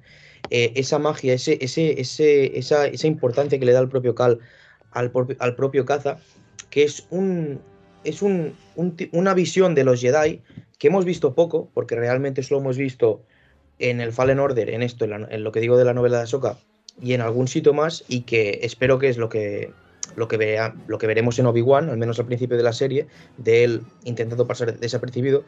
Y eso para mí está perfectamente ejecutado. Es decir, es un inicio cortito, porque sí que luego ya empieza la acción, pero a mí mm, me gustó mucho como, como inicio, me gustó muchísimo. Inicio barra tutorial también, porque al fin y al cabo es el, tutorial que te enseña también un poco a, a manejarte. Los planeta es, es, brutal, tío. Porque lo más, lo más importante, que es lo que ha dicho Randy, es que tú ves en ese planeta, porque te lo ponen encima a propósito, tú llegas, llegas un momento en la fase que te dice acércate ahí y te ponen un plano que sales a la cámara, donde tú ves que están desmantelando las naves de la República y las naves de los separatistas, las dos a la vez, o sea, tienen un crucero Jedi, no un, crucero, un Venator de esos, y luego tienen una nave de control de droides separatistas, esas naves que son rollo disco, como en el episodio 1. Exactamente. Y están ahí desmantelando ambas para formar ya la nave del Imperio. O sea que tú dices, como la nave, como la nave, como la guerra estaba orquestada, el, era el mismo en los dos bandos, pues ya, como ya la guerra se había acabado, todo lo de, lo, de los separatistas se desmonta y ya están formando ya los cruceros imperiales. Te ves también cómo están desmantelando los, vehículos de la República, que eran los ATT, que son las, especies de vehículos grandes con el cañoncito arriba, que es como el, predecesor de los AT-AT de, de Hoth del Imperio y te lo dejan caer como diciendo que, te hace esta gracia, como, como se la están orquestando para, para fabricar ya las naves ya del imperio. Y entonces ahí tienen un accidente y el amigo de Cal se cae. Y se cae y como llega, y, aquí creo que abajo había un bicho o algo como un sarlacc enorme que se lo iba a comer. Entonces era o lo dejas morir o lo salvas con la fuerza. Y el niño decidía salvarlo. Entonces qué guay, está todo guay porque cuando lo salvas, el, el amigo flipa como diciendo, hostia, que eres un Jedi qué calladito todo lo tenía, porque al parecer se habían pasado años juntos los dos, eran como super colegas en el, en el trabajo y demás. Y ahora había secuencia en el tren, callado, escondido, diciendo, guau, pues han avistado un Jedi. La gente hablando entre sí, que había alguien por ahí entre ellos escondido. Y llegaban los inquisidores, como ha contado Randy, y ya lo, pillaban, hacía un recuento y, ya se tenía que escapar, que se escapaba del planeta en la nave que le recogía de, de Cere Yunda, que era una, una chica con un piloto que se llamaba Grez la nave se llamaba la Mantis y se lo llevaban. Y el segundo planeta que iban, para esconderse del imperio y que pasa un poco todo esto, era Bogano, que eso todo lo que ha contado Randir, que es un planeta como muy a lo, de, a lo, a lo Dagoba, pero no tan, tan pantano, sino verdoso, así, como de mucha naturaleza. Y encuentran un templo allí dentro, con una especie de. No, es un templo, ¿no, Randy? Como es como una bóveda. Es, es una bóveda. Y ahí unas ruinas, básicamente. El, robotito que se encuentra acá le saca un holograma y, le, y sale el Jedi este nuevo, que era nuevo, es nuevo en Star Wars, no se conocía antes, la ha incluido nuevo en este juego, que la han canonizado, que se llama el Eno Córdoba, que es lo que todo lo que ha contado Randir. Y en ese holograma le dice, hola, seas, seas quien sea, si has llegado hasta aquí, es que eres un Jedi. Y le cuenta diciendo, mira, aquí escondido tengo una lista de de todos los niños sensibles a la, a la galaxia de. perdón, a todos los niños sensibles a la fuerza repartidos por la galaxia. consíguelo y ya puedes ir a reclutarlos de nuevo y formar otra vez, restaurar la orden, la orden Jedi. Y a cambio le pedía que, que para darle esa lista que estaba oculta en esa bóveda, el niño tenía que realizar como una especie de peregrinaje como el Córdoba había hecho, que el Córdoba era como una especie de Jedi, pero más filosófico, como como a lo qui ¿sabes? Más a su rollo. Y el tío había hecho en su época moza, había hecho un peregrinaje y había descubierto unos templos de una civilización antigua que se llamaban los Cefos. Y esa civilización era como unos alienígenas inteligentes que tenían la fuerza como de por sí, eran controlaban la fuerza y ahí el tío, el Córdoba tenía una visión donde veía que los Jedi palmaban todos, que la destrucción de los Jedi el, Córdoba volvía, lo contaba a la orden, todo eso en la época en la que estaban todavía los Jedi bien, y nadie, nadie se lo creía. Y la Yokastanu, la bibliotecaria, sí le creyó y por, por detrás, por trapicheo, hicieron que eh, le dio, porque la que si, habéis leído los cómics, la que tenía la lista, la encargada de la lista era la Yocastanú, le hacía una copia y se la daba a Córdoba, y el Córdoba la escondía ahí. Entonces ya una vez que te revela eso, te dice, mira, tienes, búscame, busca estos templos cefo que yo he ido y me he maravillado lo que he encontrado allí, y si los pasas, pues eres digno de tener esta lista. Y ya está, entonces ya después de ahí ya empieza el viaje, ya te, el juego se abre y te dejan ir a diversos planetas, que uno está en Kashi, uno está en Dazomir, y ya el juego mm, continúa como estaba contando Randy. Sí, a ver, eh, también al final nos adelantamos todos un poco. Sí, es inevitable. Es, inevitable, porque al final nos vamos un poco a, aclarar un poco la historia antes de que incluso de que empiece. Al menos para que tengáis una idea general de lo que estamos hablando, ya que estamos spoileando el juego, porque si tenemos que contar lo de la Orden 66, como te lo plantean en el juego por trozo, es cortar la narración y volver para atrás. Yo lo veo un poco lioso. Claro. Bueno, la, cosa es que, efectivamente, ¿no? que Cal empieza a seguir los pasos de, Córdoba, ¿no? Y como jugador, tú puedes visitar los planetas que, te van surgiendo, ¿no? Que, que, se van abriendo ante ti, ¿no? Entonces, eh, puedes visitar Dazomir y puedes visitar Kashyyyk, ¿no? Que, es, eh, son los dos primeros que se abren una vez has descubierto ya el tercer planeta, el, propio planeta Cefo, ¿vale?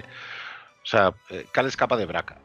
Eh, llega a Bogano, en Bogano se entera de toda la movida esta y visita el planeta de los Cefo, precisamente, que es el sitio donde está la primera, eh, el primer lugar de peregrinaje de, de Eno Córdoba. cuando llega allí, resulta que allí ya está el imperio, que ya están prácticamente establecidos por, toda la galaxia, básicamente. Entonces, bueno, las únicas pistas que tiene Cal son eso, la, ubicación del mundo natal de, los Cefo y una tumba en el planeta Dazomir. Entonces, en, Cefo encuentra una pista de que eh, Eno Córdoba tuvo contacto allí con, con, eh, con Kashyyyk también. Eh, lo cual implica que el contacto de Córdoba allí, el jefe Wookiee Tarful, eh, pues puede tener información sobre los CEFO y eso es lo que, lo que busca Cal. Entonces, si viajas a Kashyyyk, llegas a Kashyyyk y el problema que hay es que los Wookiees están en guerra contra el Imperio. Eh, y ayudándolos está con ellos los partisanos de Sau Guerrera y el propio Sau Guerrera. Entonces, eh, Cal llega a Kashyyyk para eh, sus propios fines, pero como se encuentra con las fuerzas de ocupación imperiales que están esclavizándolos y a Sau Guerrera y los partisanos luchando contra ellos, eh, y al principio, pues obviamente no tiene ni idea de cómo encontrar a Tarful, pues... En esa época el Sau Guerrera era de la rebelión todavía, ¿no, Randy? No, en este caso Sau estaba con, los partisanos a tope, o sea, ¿Ya se había independizado? Sao nunca estuvo con la rebelión. O sea, Sao siempre fue a saco él a tope con sus ah, partisanos. O sea, él, nunca estuvo con la rebelión como tal. O sea, él, iba, siempre ha ido a saco. Entonces, bueno, pues eh, eso, insisto, al principio pues eh, ayudas a, Sao, ¿no? A Cal le seduce bastante la idea de, ayudar a liberar a los Wookiees y, todo eso. Eh, pero claro, pero esto le distrae un poco de, su cometido principal, ¿no? Entonces, pues bueno, inicialmente ayuda un poco a los Wookiees, pero no puede encontrar a Tarful por ningún sitio. Eh, entonces Cal vuelve a Cefo, donde se encuentra de nuevo con la segunda hermana. Y allí la segunda hermana revela que ella era la padawan de su compañera, Sir, Sir, eh, Yunda. Eh, le revela que ella era la padawan de, de Sir, que se llama Trila Suduri, que fue capturada por el imperio cuando Sir la traicionó bajo tortura y le advierte que le va a traicionar igualmente, que no se fíe de ella. Eh, eh, Cal consigue sobrevivir al encuentro y se entera de que necesita encontrar un artefacto para desbloquear la bóveda eh, antes de, de, poder continuar con su aventura. Resulta que lo capturan unos cazarrecompensas, tienes que escapar de, una arena de gladiadores que, buscaban a otro de los amigos de, Cal. Eh, y al final, pues lo típico, al final consiguen escapar, Eh, cuando escapan reciben una comunicación de que Tarful está dispuesto a hablar con, con él, vuelves a Kashyyyk, Tarful le instruye para que busque respuestas en la parte superior del árbol del origen, sigues explorando Kashyyyk y allí encuentras otra grabación de Córdoba diciéndole que puede encontrar el artefacto en Dazomir. Eh, allí, eh, antes de poder salir de Kashyyyk, es atacado por la novena hermana, tienes que enfrentarte a ella y luchar contra ella, derrotarla y a partir de ahí eh, dirigirte a Dazomir. cuando llegas a Dazomir, ¿qué ocurre? El progreso de Cal es inmediatamente impedido por una hermana de la noche, que se llama Merrin, que es la última superviviente de, las hermanas de la noche y que culpa a los Jedi por la masacre de su pueblo durante las guerras clon. Entonces eh, Merrin intenta todo el rato que, te vayas de, de Dazomir. Eh, la cosa es que, bueno, eh, durante el viaje Cal tiene varios flashbacks, ¿no? Y en Dazomir es cuando recuerda a Yarotapal sacrificándose para protegerlo de los soldados clon eh, y al final, pues su sable láser acaba destruido. ¿no? El, sable de, su maestro que está posando. ¿no? La cosa es que, bueno, en, en Dazomir tienes un encuentro también con, eh, eh, un extraño viajero que, está intentando aprender un poco también sobre el planeta, llamado Taron Malicos. Pero bueno, eh, al final resulta que Malicos eh, se revela también como alguien que está buscando aprender el poder de las hermanas de la noche, a las que, en el caso de, de, a la que ha manipulado para que creyera que fueron los Jedi los que, los que acabaron con ellas. Eh, Malicos se ofrece enseñarle a Cal cómo manejar el, el, poder oscuro de Dathomir contra, contra el Imperio y para alzarse contra ellos. Cal se niega, huye de Dathomir. Eh, y, cuando llega la nave, pues eh, también eh, tiene un pequeño debate, ¿no? una discusión con Sir por enterarse de que Trila era, su padawan era la inquisidora, ¿no? bueno, la cosa es que Estoy, estoy avanzando porque nos, en realidad estoy avanzando porque nos estamos quedando sin tiempo realmente y quiero, quiero darle un poco de caña a esto, ¿eh? no, no por no dejaros hablar, ¿eh? al contrario, no, no ya, al final, porque a lo mejor para gente nueva es como mucha información de golpe, pero no te preocupes, cuando tú termines la historia, si quieres yo recalco tres cosas para que os quedéis con esas tres cosas, ah, que es lo más esencial. Voy rápido, básicamente. La cosa es que repones tu sable láser viajando a Ilum, ¿vale? En, una fase muy bonita y muy emotiva, eh, básicamente.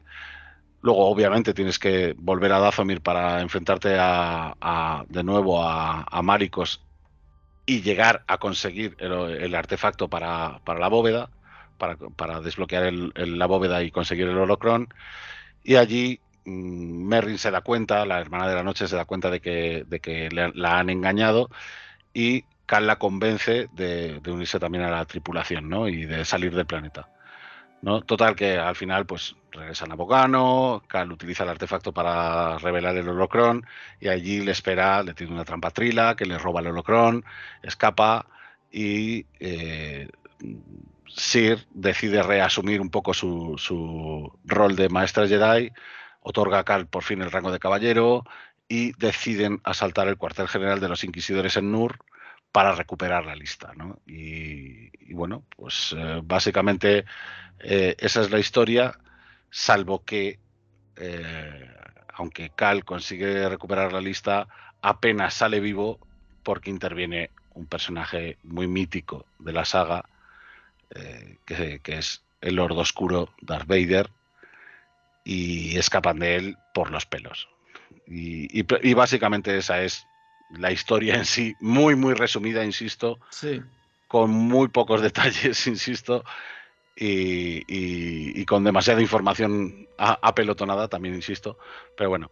Yo de todo lo que has dicho, me gustaría estar unos minutitos resumiendo dos cosas que has dicho, recalcando, mejor dicho, para que la gente se quede con esos detalles, para por si, por si los personajes los nombran ahora en la serie de Obi-Wan y demás que has estado contando. Que, a ver, porque has contado bastantes cosas, las has contado muy bien, porque yo creo, yo creo que se sigue perfectamente. Pero vamos a ver.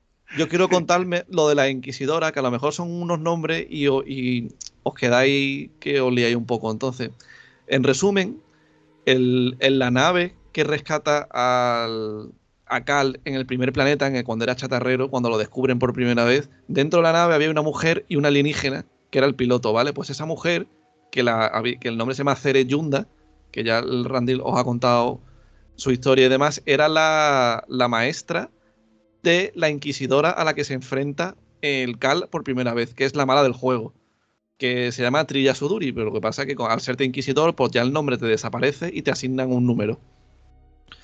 Entonces, más adelante te cuentan la historia, porque tú tienes encontronazos en el juego con la, segunda hermana, y te va contando cosas de que, de que la tía con la que estás, ¿no? La, la Cere Yunda es una, es una traidora, que tiene cosas raras, porque la Cere Yunda se convierte en la maestra de Cal durante el juego. Pasa que la tía está cerrada a la fuerza, por los traumas y por movidas de lo que le pasó, porque con la Orden 66, la Cere Yunda y la Trila Suduri, que era chiquitita ahí, eh, se escondió con unos iniciados Jedi mientras estaban, mm, mientras estaban con la purga. Y los inquisidores cogieron a la, a la Cere Yunda, la maestra. Nada más.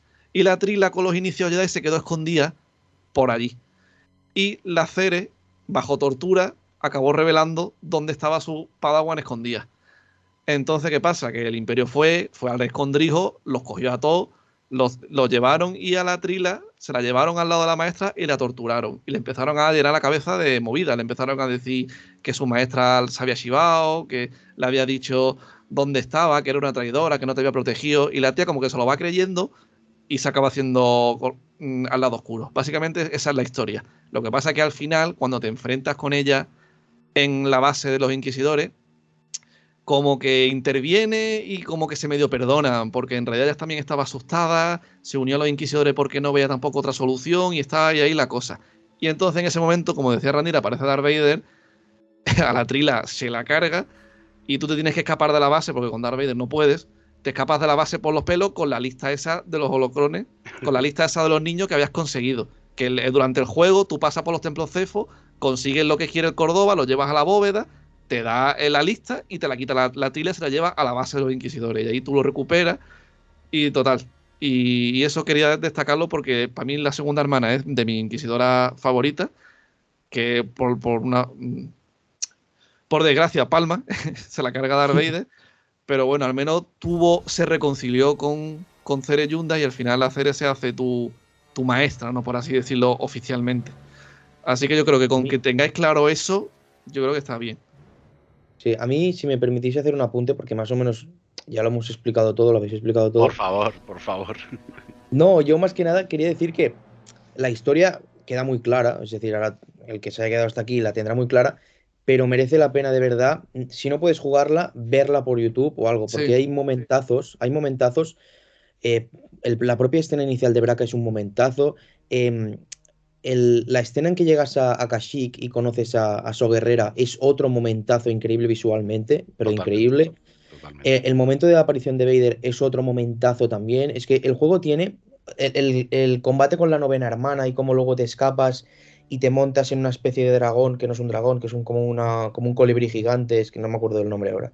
Pero bueno, tiene el juego, eso, el, el, juego tiene narrativamente, queda muy clara la trama, pero vale la pena mucho verla porque hay detalles que, no se pueden explicar porque si no estaríamos aquí tres horas solo hablando de eso, pero que de verdad vale la pena ver porque visualmente son muy impactantes y, y muy bonitos. El Cal pasa mucho, ¿eh? que el Cal no te crea que aquí es perfecto, que el Cal, mm, por ejemplo, en la parte de Dazomir, que ya conocéis Dazomir por Clone Wars y demás, que es un planeta muy oscuro, con mucha influencia del lado oscuro y demás, y él tiene muchas veces dudas y también se enfrenta muchas veces a su propia maestra cuando se entera de que vendió al aprendiz por sobrevivir y demás.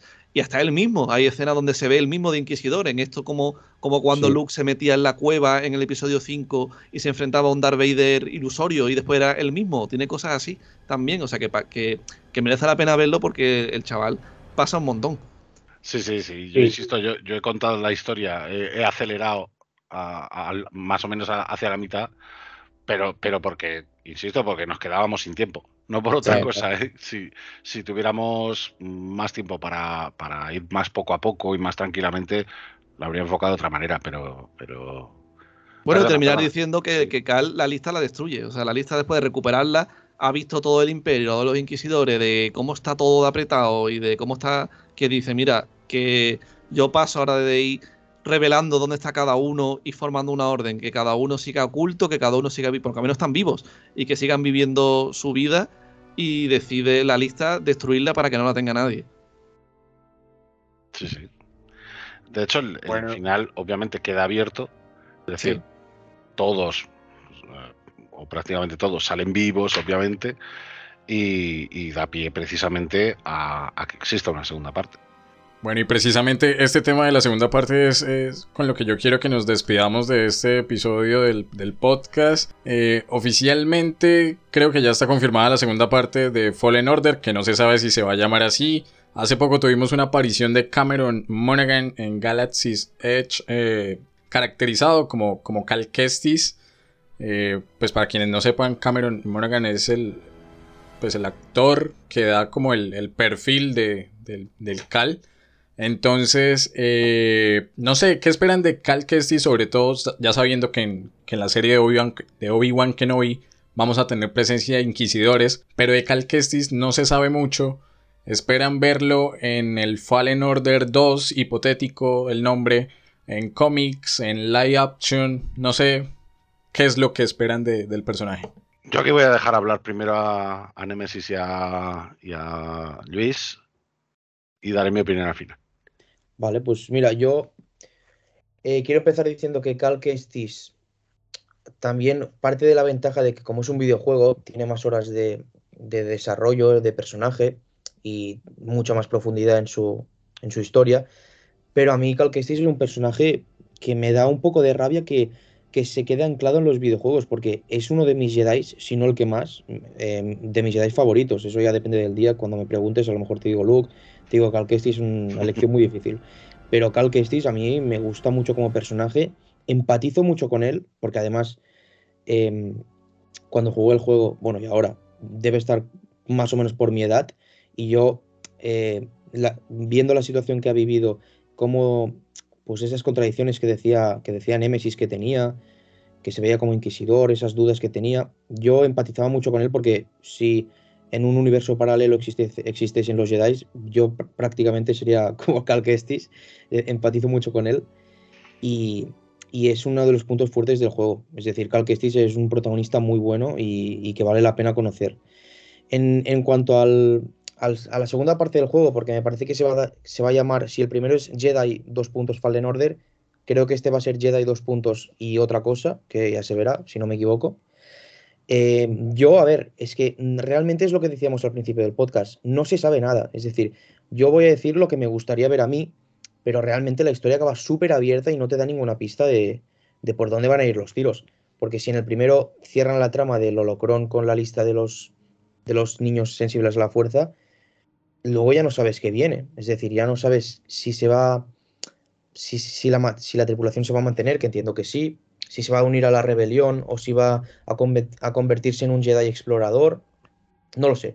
Pero a mí lo que me gustaría ver es un videojuego em, un poco más largo, porque sí que hemos comentado antes que era bastante corto, la historia es cortita, a mí me gustaría que fuese bastante más largo. Y no sé, a lo mejor me gustaría ver a, a Cal ya como un Jedi asentado, porque ya el juego acaba con él siendo un caballero Jedi. Es decir, supongo que tendrá muchas más habilidades. Será, yo creo que el segundo tiene muchas, muchos números de ser primero, mejor que el primero, quiero decir, eh, porque parte con ventaja y con, un, con una base asentada que le, que le, le, proporciona esa posibilidad. Entonces yo me gustaría ver eso. A Cal, eh, siguiendo el desarrollo de, Cal como ya Caballeros Jedi, quizá una cosa que me gustaría a mí mucho es un tanteo ni que sea o una conexión ya más profunda con la rebelión. Eso a mí me gustaría mucho verlo. Me gustaría que nos dieran más contexto sobre la época, porque si el primero te da mucho contexto de del imperio asentado y poco realmente de los rebeldes, simplemente eh, pues a So Guerrera con los partisanos, que no es ni la rebelión, sino que es una célula aparte. Pero a mí me gustaría ver una conexión fuerte con la rebelión, una conexión fuerte con, con, el, universo en esa época, que si no me equivoco es más o menos por la etapa de Obi-Wan, ahora no lo recuerdo bien, pero no sé si son 10 o 14 años más tarde de la Orden 66. Y a mí me gustaría ver más conexiones con, con el universo, apariciones de personajes que ya conocemos. A mí me gustaría mucho eso. En cuanto a la historia principal, es que como no se sabe nada, prefiero no especular porque pueden ir por donde quieran realmente. Pueden ir por donde quieran. El, Fallen Order transcurre en el 14 antes de la batalla de Yavin. Sí, es en el 14. Es decir, cinco años después de la Orden 66. Ah, vale, vale, ya me, ya me he confundido yo. sí, sí, sí. No, no, pues entonces, no sé, es que a lo mejor hay un, flash forward, es que no lo sé, es que es una cosa realmente que no podemos saber. Yo, en cuanto al juego, ya no en cuanto a historia, en cuanto al juego como videojuego, sí que quiero ver una mejora, como gráfica, creo que va intrínseca al paso de los años, o sea, eso se va a ver, pero una mejora, pues en, en cosas como, por ejemplo, el mapa, en unas mejoras ahí, en las interacciones con BD1, porque también el juego no tiene que ser repetitivo, es decir, tiene que ser fresco. Porque si hacen un juego igual, pero con una historia diferente, al final no, no es algo, eso es algo malo para mí. Es decir, tendrán que ser originales también en cuanto a la jugabilidad, en cuanto a, los planetas que visitas, así el mundo va a ser más abierto que ahora, porque es un.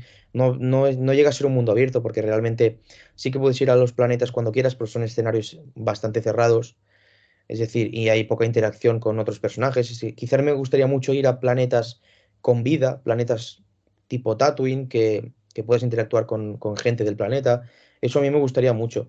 En cuanto a la trama, ya digo, eh, no se sabe nada, así que supongo que el 4 de mayo, cuando salga el tráiler, si, si es que se cumple ese rumor, o un teaser, a lo mejor ya vemos un poco por, dónde van los tiros. Pero ahora mismo eh, no se sabe absolutamente nada y la historia acaba súper abierta como para para, prever por dónde van a ir. Dale, Neme. Pues yo estoy aquí pensando y tampoco te sé decir yo por dónde va a seguir el juego, porque cuando el juego salió, mm, yo creí que al chaval se lo iban a cargar, porque digo, con la época que es, no, no te pueden poner ahora mismo que, que lo junten con la trilogía original y demás, pero ya se está viendo que está pasando mucho, que están formando grupitos y que cada uno está por ahí eh, esparcido por la galaxia, me explico. El juego acaba que te salvan de Darth Vader por lo, por lo mínimo y, como que os vais a, otras misiones, pero independiente. Te vas en, tu nave, en la Mantis, y ya tenéis una tripulación ya mm, como de, de colegas, ¿no? Tienes el, el, piloto, que sigue siendo el mismo, el Gris, que es como una alienígena que la raza ahora mismo no, me acuerdo, porque era como una alienígena nuevo. Un later. Luego seguías con la Cere Yunda, que yo creí que iba a morir, la maestra de, de la trila, pero no, se reconcilian y escapa y y sigue siendo tu maestra, aunque ella siga teniendo los miedos de que Cal acabe convirtiéndose o en un inquisidor, como le pasó con Trila, como diciendo que le da miedo ya perder a su aprendiz.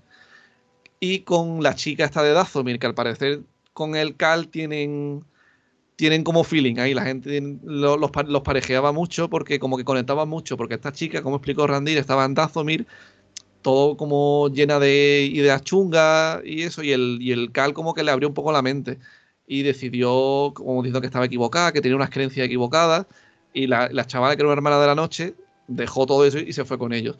Entonces te lo dejan abierto. Lo que pasa es que sí es verdad que a este juego le están dando más bola de lo que parece, porque yo estoy viendo referencia por todas partes.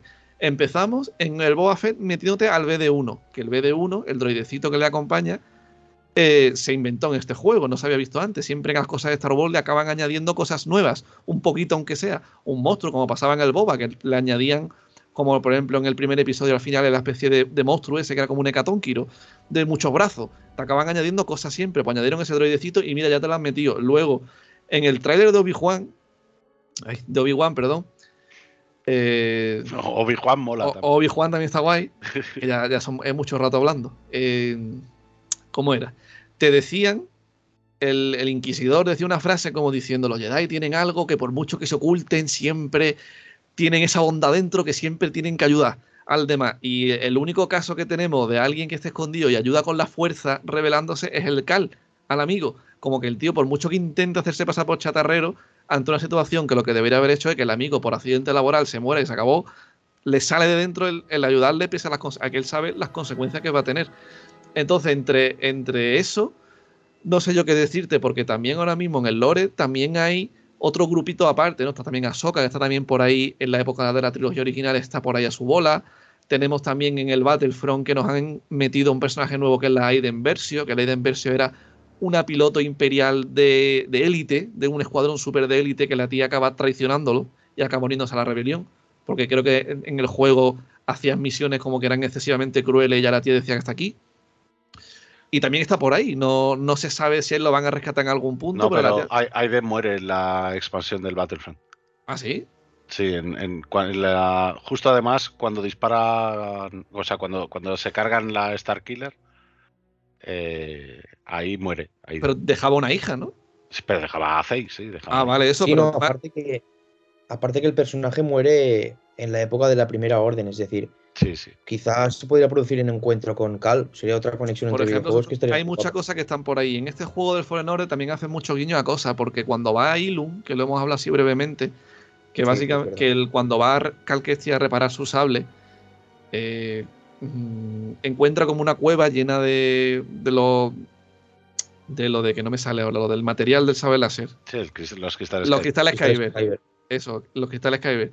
Y ese planeta tú lo ves ahí todo bonito, helado, con el templo Jedi, y que después en las secuelas, ese planeta directamente, o sea, en la trilogía original ese planeta se usaba para sacar Kyber a punta pala, para fabricar la primera y la segunda estrella de la muerte. Pero es que después la secuela, la primera orden dijo, mira, yo ya paso de sacar cosas, yo creo que mi estrella de la muerte, mi Star Killer la creo aquí, en el planeta mismo. Y era la, la Star Killer era ese planeta, porque la Star Killer era un planeta, no era una estación como estamos acostumbrados. Entonces siempre había guiñitos a cosas. Entonces, hombre, a mí me gustaría un, un Fallen Order 2 porque el juego es muy bueno, tío, muy divertido y es un soplo también de aire fresco a personajes y demás. Y últimamente, como estoy viendo muchos guiños a todo, pues a lo mejor hasta en la serie de Obi-Wan o algo podemos tener algo, tío. Yo, yo voy a cambiar de tercio ahí, en ese aspecto. O sea, yo, yo creo que si hacen secuela, debería seguir llamándose Jedi Fallen Order. Es decir, Jedi Orden Caída. Eh, ¿Y en qué me baso para decir esto? Yo lo que haría, mm, insisto, es mi perspectiva nada más, ¿eh? yo lo que haría es dejar a Cal vivir su vida. Es decir, ha salido vivo de un encuentro con Darth Vader, ya está. O sea, a partir de ahí me da igual que se convierta en, en un maestro Jedi o que se vuelva a olvidar de la fuerza. Es decir, yo lo dejaría ahí aparcado para poder utilizarlo más adelante. Más adelante quiere decir no necesariamente en la secuela del juego. O sea, yo en la secuela del juego haría algo parecido con otro Jedi. Es decir, cómo vivió otro Jedi la caída de la Orden Jedi. De esa manera tenemos otro protagonista que podemos dar un trasfondo también muy importante, eh, o tan importante como el, que pueda tener Cal, ¿vale? Eh, tenemos un lienzo en blanco nuevo para poder contar historias relacionadas precisamente con, la Orden 66, con cómo sobrevive algún otro Jedi, con qué es lo que hacen para esconderse, eh, desde otra perspectiva, porque en este caso pues nos hemos ido a, la perspectiva del trauma, ¿no? a la perspectiva de que ha sido tan traumática y tan jodida que, cuesta trabajo para el chaval volver otra vez a, a reaprenderlo todo. ¿no? Pero eh, en el caso de hacer una secuela y poner un personaje diferente, podríamos jugar con muchos factores. Es decir, yo lo que le pediría a la secuela es mm, ya no solo que, respete el, tipo de gameplay y que lo expanda, ¿no? Es decir, que siga siendo un gameplay de este tipo, ¿no? De tipo Souls-like, que, los mundos que visitas sigan, eh, sigas teniendo que revisitarlos a medida que vas consiguiendo habilidades, respetando también el, el género Metroidvania, pero añadiendo cosas, es decir, mundos más grandes todavía, con más interacciones, es decir, que, tengas misiones secundarias, pues en, el juego de Cal no tienes misiones secundarias realmente, o sea, no hay personajes secundarios que aparezcan y te digan, mm, pues yo qué sé, salvo Sao Guerrera, quiero decir, salvo el arco de Sao Guerrera, en el que te, te instan a ayudarle, eh, realmente tampoco hay una interacción mm, de misiones mm, real con Sau, ¿no? Eh, pero si en este otro caso, pues yo que sé, aparece un Wookiee, pues que el Wookiee te diga, oye, necesito que vayas a tal planeta y me traigas tal cosa, o tal artefacto, o, busques tal cosa. y ya tengas no solo tu historia principal, sino historias secundarias que vayan hilando, vayan dando más contexto y encima quizá te vayan dando, eh, pues lo que sé, eh, más coleccionables, más armas, más mm, estilos de combate quizá, eh, posturas de combate quizá, porque en, el caso de Cal el combate es el que le enseñaron y ya está. O sea, no, no conoce nada más, ¿no? pero estaría guay, por ejemplo, que, que pudieras escoger eh, qué tipo de combate quieres, si más agresivo con la forma 4 o, si, eh, o, la forma 7, incluso el mapa, ¿no? Eh, es decir, que, tienen un poco de ahí. Y, aparte, pues eso, con, con, misiones secundarias que te vayan dando pie a que el juego sea todavía más largo. Y encima ya, si como colofón permites que el personaje escoja su alineación, es decir, que acabe siendo bueno que acabe siendo malo, entonces ya tienes un juego de la hostia. O sea, para mí esas son las cosas que le faltan a este juego, que, la dinámica y la narrativa son geniales, eso está claro, para mí es indiscutible, pero al final no deja de ser lineal, no deja de ser una película lineal, en la que el jugador vive los eventos, ni siquiera los vive, o sea, experimenta los eventos que ha vivido Cal y empatiza con él.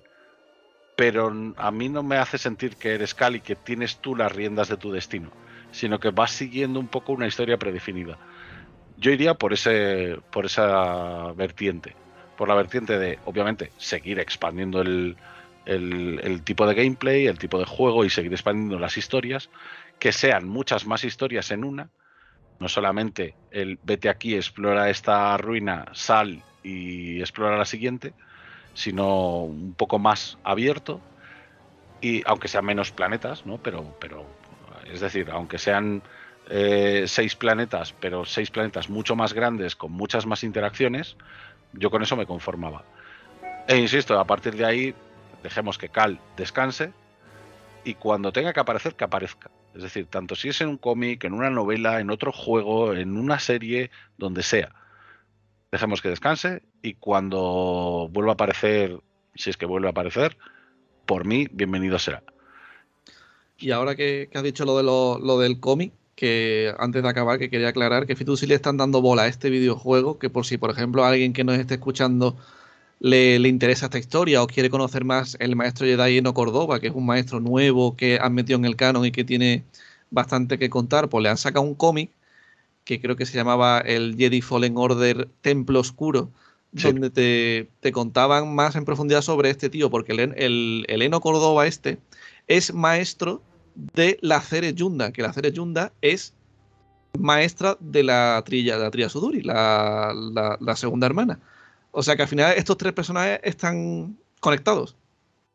A mí eh, el cómic yo lo he leído y la verdad que no es de los mejores que me he leído, pero sí que es, hace gracia la conexión con el juego, porque a la vez que te explican pues una aventura de No Córdoba con su, con su Padawan, que a la vez es la maestra de Cal, Em, lo hacen mediante flashbacks que surgen a través de una exploración de, la propia Trila. Y eso es muy bueno porque a través de esa exploración de, la, de Trila, que bueno, que en lo que te explican toda la historia de, Eno, Córdoba, em, al final del cómic, y esto es un spoiler del cómic, que lo siento si hay algún, alguien que lo quiere leer, pero bueno, tampoco se pierde ninguna maravilla, ¿eh? es un cómic normalito. Em, pues descubres que esa exploración de Trila eh, está pasando a la vez que la trama del videojuego. Es decir, creo que después del primer encuentro de Cal y Trila, eh, este, entre el primer encuentro entre Cal Kestis y, Trila, la segunda inquisidora, y entre el segundo encuentro, ahí es donde pasa el cómic. Bueno, aparte de los flashbacks que son el peso del cómic. Pero de hecho, da pie, da cierto pie a que Trila llegue finalmente a Cefo.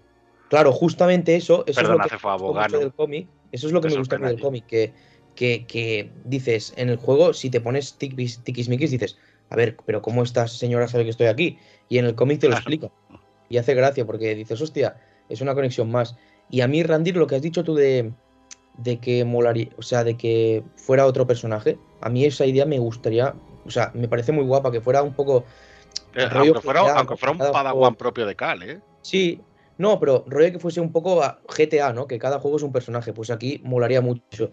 Lo que pasa que yo creo que, no se van a atrever. No se van a atrever, primero porque yo creo que el nombre del juego, Fallen Order, va muy intrínseco a, la propia trama del videojuego, que es el de intentar, intentar perdón, restaurar la Orden Jedi. Y, eso al final del juego ya se, descarta del todo. Yo por eso he dicho que, y es una cosa que le hace tiempo, que creo que el juego se va a llamar Jedi, dos puntos y otra cosa. Y dudo que dejen a Cal, a Cal Kestis de lado porque es un personaje que que, que ahora mismo, la, última. no digo que lo dejen de lado, yo, digo que dejen vivir su vida. Es decir, que no sea el protagonista. ¿sabes? decir, puede aparecer dándote misiones. Sí, claro, pero sería en un rol más secundario y en el propio juego ya en el primero has visto que es el absoluto. Ha, pasado lo mismo, por ejemplo, con, con Kyle Katarn en los Jedi, en los Jedi Knight. En el Jedi Academy, al final tú no vas con Kyle. O sea, y... Sí, pero a mí me cuesta verlo porque es al final Cal es, es, el, es el, lo que asocias con el Jedi Fallen Order. Y estas últimas cosas que ves, como por ejemplo esto del sable láser, de que tenga más presencia en la. en la. Pues en, en Twitter ahora con, con, este nuevo sable que le han hecho en el, en el, Galaxy Edge, que salga una unidad BD que es el droide de Cal. Pero ojo, pero no confundamos. Ojo, el, el, lo del sable láser en Galaxy Edge no es por promoción de, de los juegos, ¿eh? Ya, ya lo sé, pero al final el, hombre, el, Cameron Monaghan, está cada vez más presente. Yo, yo dudo mucho, de verdad. A mí también me gustaría la idea, ¿eh? pero dudo mucho que, se, que Cal deje de ser el protagonista y que la historia no sea, que no dé continuidad a la primera parte. Molaría mucho, sí, pero no creo que lo hagan, sinceramente. Yo creo que pero, pero, por eso decía que era, que era mi, mi, bueno, claro, o sea, lo, que a mí me molaría, ¿eh? nada más. La idea me encanta, ¿eh? no, digo que lo vayan a hacer en absoluto. Pero, pero sí que es verdad, sí que es verdad que si quieres conservar el, el mismo gameplay, pues Cal ya sabe todo lo que sabe un Jedi. O sea, ya tiene poderes a punta pala, por así decir. O sea, sabe hacer el pull, sabe hacer el push, sabe correr por las paredes, sabe hacer doble salto, sabe hacerlo todo. ¿Qué más le añades? pues mm, ya, ahí está lo o, que... O te, vas, o te vas directamente a hacer algo tipo mm, de Force Unleashed y a esos poderes explotarlos a lo bestia, o, directamente haces algo similar y continúas, perpetúas lo que es la saga en sí, lo que es la propia, o sea, la conviertes ya en una saga, ¿no? La saga de la. Orden Caída. Es decir, de cómo los Jedi cayeron. Yo quiero decir que, ¿Cómo termina? Perdona, Randy. No, no, ya está, ya está. simplemente, si, si, es lo que a mí me molaría que hicieran, nada más. que nada, que quería decir que, yo no lo había visto como tú, escuchándote, como tú lo estás viendo, y la verdad que estoy muy de acuerdo, es que tiene todo el sentido, como tú lo has dicho, de que es un personaje que es espectador de los eventos entre la rebelión y el imperio, que cae ahí y él lo ve como con lo del So Guerrero. La verdad que no lo había visto así y es que tiene todo el sentido de que el tío no se une al So Guerrera y le dice, toma mi número, sino que mira que hemos coincidido aquí, tenemos un objetivo común, nos ayudamos y hasta luego. Y ya encima al final... Y, tiene trazas, ¿eh? porque en el juego lo, que hace Saul le gusta. Sí, pero que no pega y que te llamen y te recluten en la rebelión como un soldado más. Es que no pega, se ve como que es un tío que va a su rollo, pero que coincide con los eventos que están pasando. Y encima es que al final del juego el tío con lo de la lista la destruye, como diciendo, mira que yo no voy a ser ahora aquí el héroe, ¿no? El campeón que va a restaurar la Orden Jedi. Aparte por... pero, pero puede tener otros objetivos, ¿no? Es decir, puede, claro. Forjarse él sus propios objetivos y a partir de ahí, mm, insisto, no, no tiene por qué ser protagonista, pero sí puede ser capital en la historia del siguiente juego, igualmente. ¿eh? Sí, claro, pero que la, la, historia gorda de lo de la Orden Jedi, lo importante, importante, es como digo, que él mismo durante el juego se ve que no va a ser capaz de esta tarea tan colosal que es el que se le presentaba y por eso lo destruye. Porque, claro, ¿quién tiene la tarea de restaurar la Orden Jedi? Eso lo sabemos ya. ¿Quién? Claro. Luke. Claro, el Luke, el, ese campeón que, quiere restaurar la Orden Jedi. No, el chavalito este se le queda grande y está el mismo lo dice. Yo también iba a comentar y creo que, según lo que le entendía a Rendir, si Cal Kestis ahora tal vez fuese un personaje secundario, un rol medio primario, medio secundario, similar a lo que pasó en, la última entrega de, Dios de la Guerra, ¿no? En Valhalla, donde Kratos ahora tiene su hijo eh, y, la historia se sigue pues acompañada de él. No sé hasta qué punto entrarían, si se llega a tomar esa decisión, críticas por seguir la fórmula de Mandalorian, de un personaje principal que tiene un, apoderado pues un infante, por así decirlo. Sí, sí es que, eh, o sea, para mí la idea principal es que, siga la, saga como tal, no, no necesariamente que siga la historia de Cal como tal. Me explico. O sea, mm, pongo de nuevo el ejemplo del Jedi Outcast, ¿no? No, perdón, del Jedi Academy, ¿vale? En el Jedi Academy tú eres un personaje que se llama Jaden Core, ¿vale? Es un personaje nuevo. cuando durante los tres juegos anteriores, perdón, los dos juegos anteriores, tres porque incluyó Dark Forces, claro. Pero en, los juegos anteriores ibas con Kyle Katarn, siempre.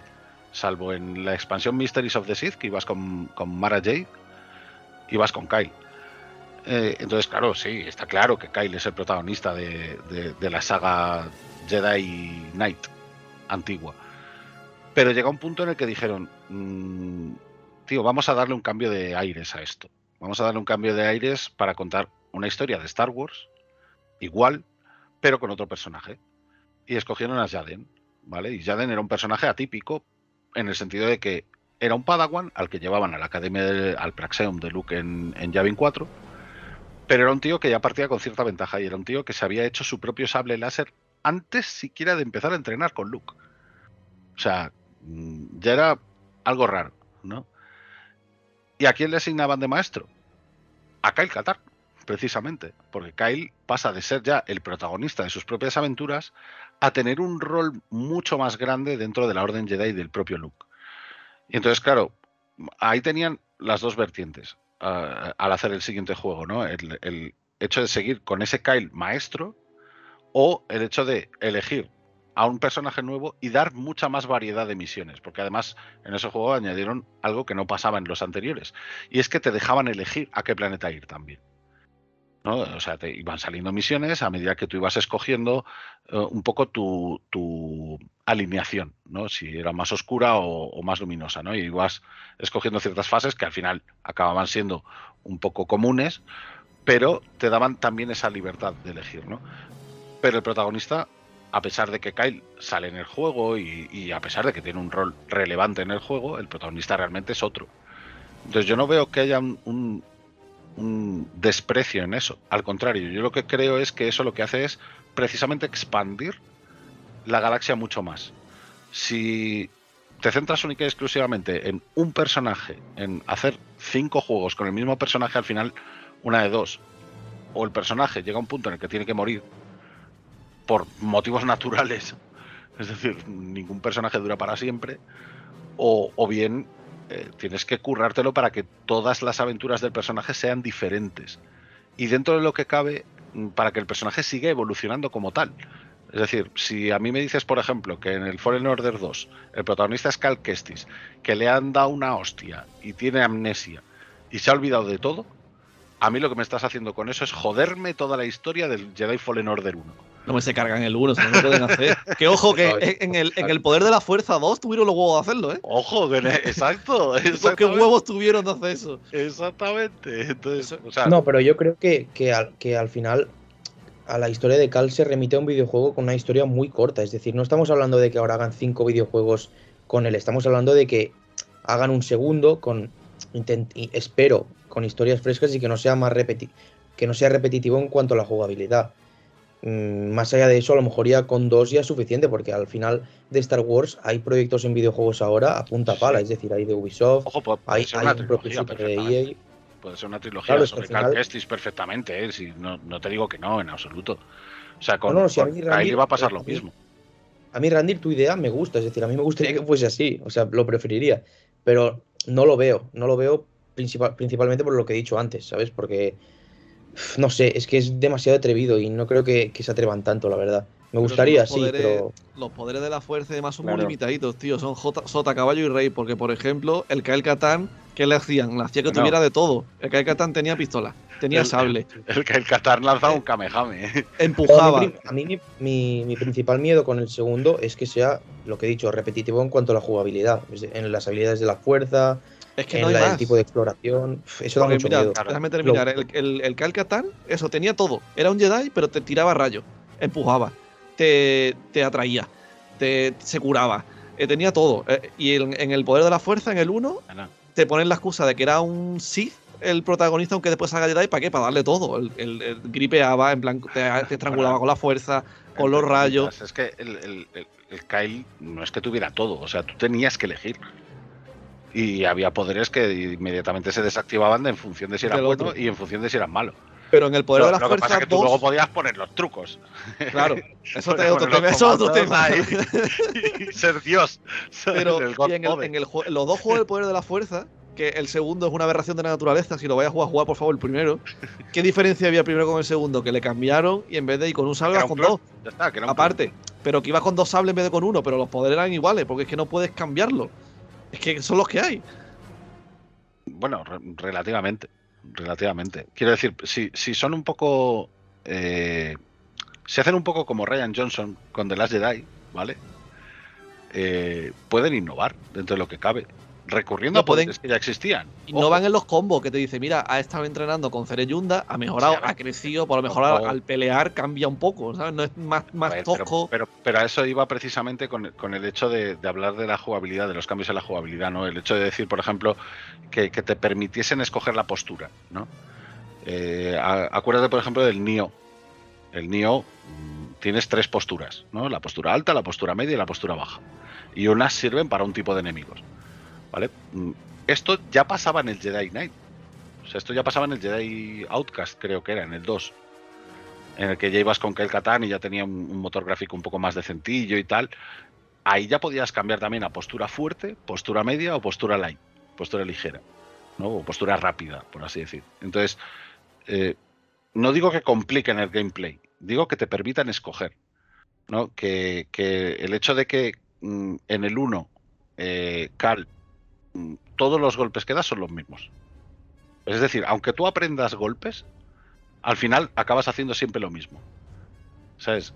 A lo que yo voy es. Mm, cambia la manera de hacer esos mismos golpes. Es decir, si tú me pones que el botón I es el golpe fuerte, ¿por qué no puede haber tres golpes fuertes distintos?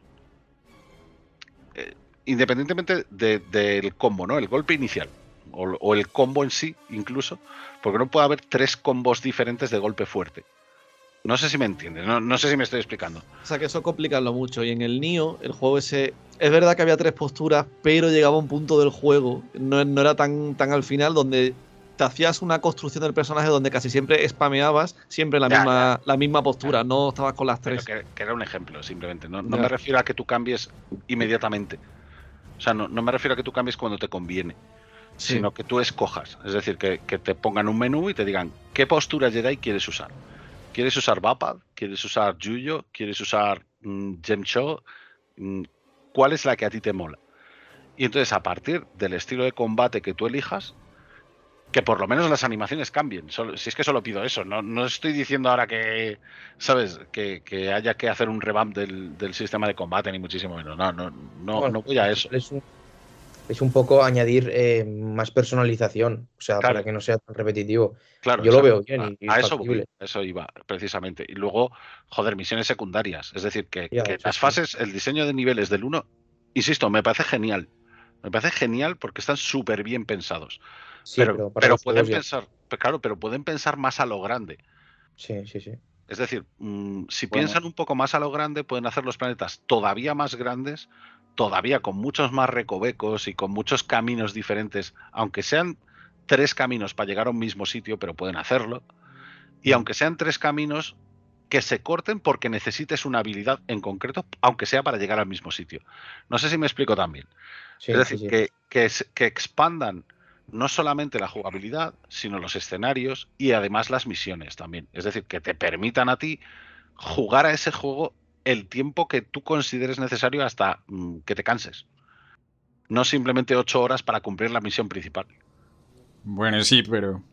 Perdona, Randy, termina. Es decir, en el juego original ahora mismo tenemos el estilo Metroidvania, el estilo Souls y la narrativa rollo un poco Uncharted, un poco. Mm. No es igual.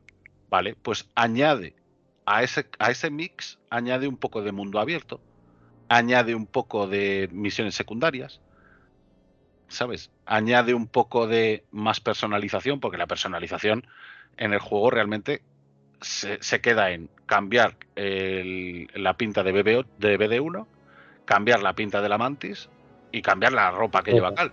Y, para eso lleva siempre prácticamente lo mismo. O sea que tampoco se, dejaron los cuernos en eso. Pues métele caña. O sea, yo, estoy agarrando apuesta fuerte. Ojalá, ojalá tengan caso porque sin repetir la fórmula de, la fórmula del 1 es cagarla. Porque para un juego sí, pero para dos ya no. Yo no sé si es cagarla. Yo, yo respetaría ciertas cosas, pero sí que sería atrevido en otras, porque al fin y al cabo, y lo digo siempre, Lucasfilm apuesta por sorprender a la gente, tío. Siempre apuesta por sorprender. O sea, siempre hay algo que, aunque tiren hacia lo clásico, aunque tiren de cosas de nostalgia hacia los fans y todo el rollo, al final siempre encuentran algo con lo que te sorprende. Pues que hagan lo mismo. Nada más, ya está. Bueno, sí. No, y es que si seguimos hablando acá de especulaciones, se nos va eh, el día, se nos va la noche. Podríamos llegar a las 3, 4 horas de podcast. Pero recuerden, por favor, recuerden que aquí está quien edita, entonces tengan compasión de mí. Eh, no, el asunto es, eh, la información oficial es muy, pero muy limitada. Se habla de rumores, como bien mencionaba Luis. Todo el mundo está esperando un anuncio el 4 de mayo o quizá hasta, hasta la Celebration. Llegará el momento de tener noticias del Fallen Order. Por ahora, yo creo que con esto podemos cerrar este podcast integral de, de la primera entrega del videojuego. Que la verdad, sin haberlo jugado, habiendo visto muy poco de las cinemáticas, me encanta, no solo por la historia, por el personaje que trae en principal como, como Cal el tema de los inquisidores, que insisto, vamos a seguir viendo en la próxima serie de, Obi-Wan Kenobi. Yo digo que por ahí, no sé, Cameron Monaghan no aparece de gratis y, yo creo que tendrá la disposición de, si le piden interpretarlo en, en televisión o en cine, si, si llega el momento, pues, pues lo hará. Pero cuando tengamos la información, acá estará Jandro, eh, Randy, Luis, Amelia, eh, Locatán, Paco, Neme también, todo el equipo de la Fragua comentando precisamente esas novedades. Por ahora llega el momento de despedirnos, entonces Randir, agradeciéndote mucho toda la información eh, que traes aquí a la mesa, entonces pues ya es tiempo de despedir este, este podcast. Sí, sí, yo lamento extenderme tanto muchas veces, ya sabéis que yo si, si me dais cuerda no paro. Eh, muchas gracias a, todos. Gracias, Cristian, por aguantar tanto tiempo que nos hemos extendido. Al final nos hemos extendido más de lo que deberíamos, mucho más. Eh, así que nada, por mi parte, encantado. Lamento también haber tenido que ir tan a trompicones con, la historia del juego y todo eso. Y, nada, por mi parte, que la fuerza os acompañe. Gracias, maestro Yoda, también que hace, que hace presencia. Em, que de hecho creo que lo llegan a mencionar en el, en el videojuego, en, una parte. Eh, Luis, también mil gracias por habernos acompañado. Sabemos que es uno, si no el mayor, el, juego favorito de, que tienes. Sí, la verdad que, que, yo el podcast tenía ganas de hacerlo desde hace tiempo porque, ya digo, Cal Kestis es un personaje que me gusta mucho. Me gusta mucho el juego, de Star Wars es mi favorito con diferencia. Y la verdad que lo he disfrutado mucho.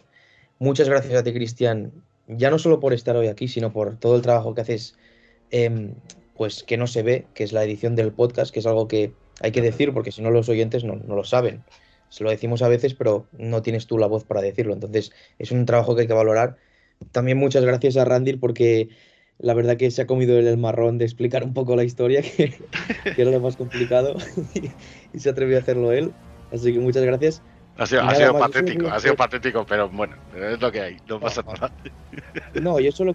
A ver, también es un podcast un poco para hablar del, juego, no para explicar todo lo que pasa. Es decir, es un, yo, yo veo el podcast como un, motivo para que ahora, pues la gente que nos haya escuchado, le hayan entrado ganas de jugarlo, o si no puede jugarlo, al menos que vea la, la, historia por YouTube. Eso, eso, por favor, que lo haga la gente porque vale mucho la pena. Es una historia digna de cualquier producto de Star Wars, es decir, no, no, no se hace de menos. Para mí me gusta mucho y, y, la verdad que animo a todo el mundo a, y si no puedes jugarlo, a verlo por YouTube, que hay muchísimos vídeos de recopilación de las cinemáticas, de las cinemáticas con las partes del gameplay claves dentro de la trama, es decir, hay muchas, hay muchas, muchas opciones de verlo, más rápidas, más cortas, así que yo solo muchas gracias a vosotros y animo a la gente a eso, a que al menos se entere un poco de qué va la historia viéndolo ellos mismos, que es un, un, historión. Pues si es que en lo personal yo termino acá de grabar con, con ustedes y sigo viendo la cinemática, quedé ahí en la muerte de la novena hermana,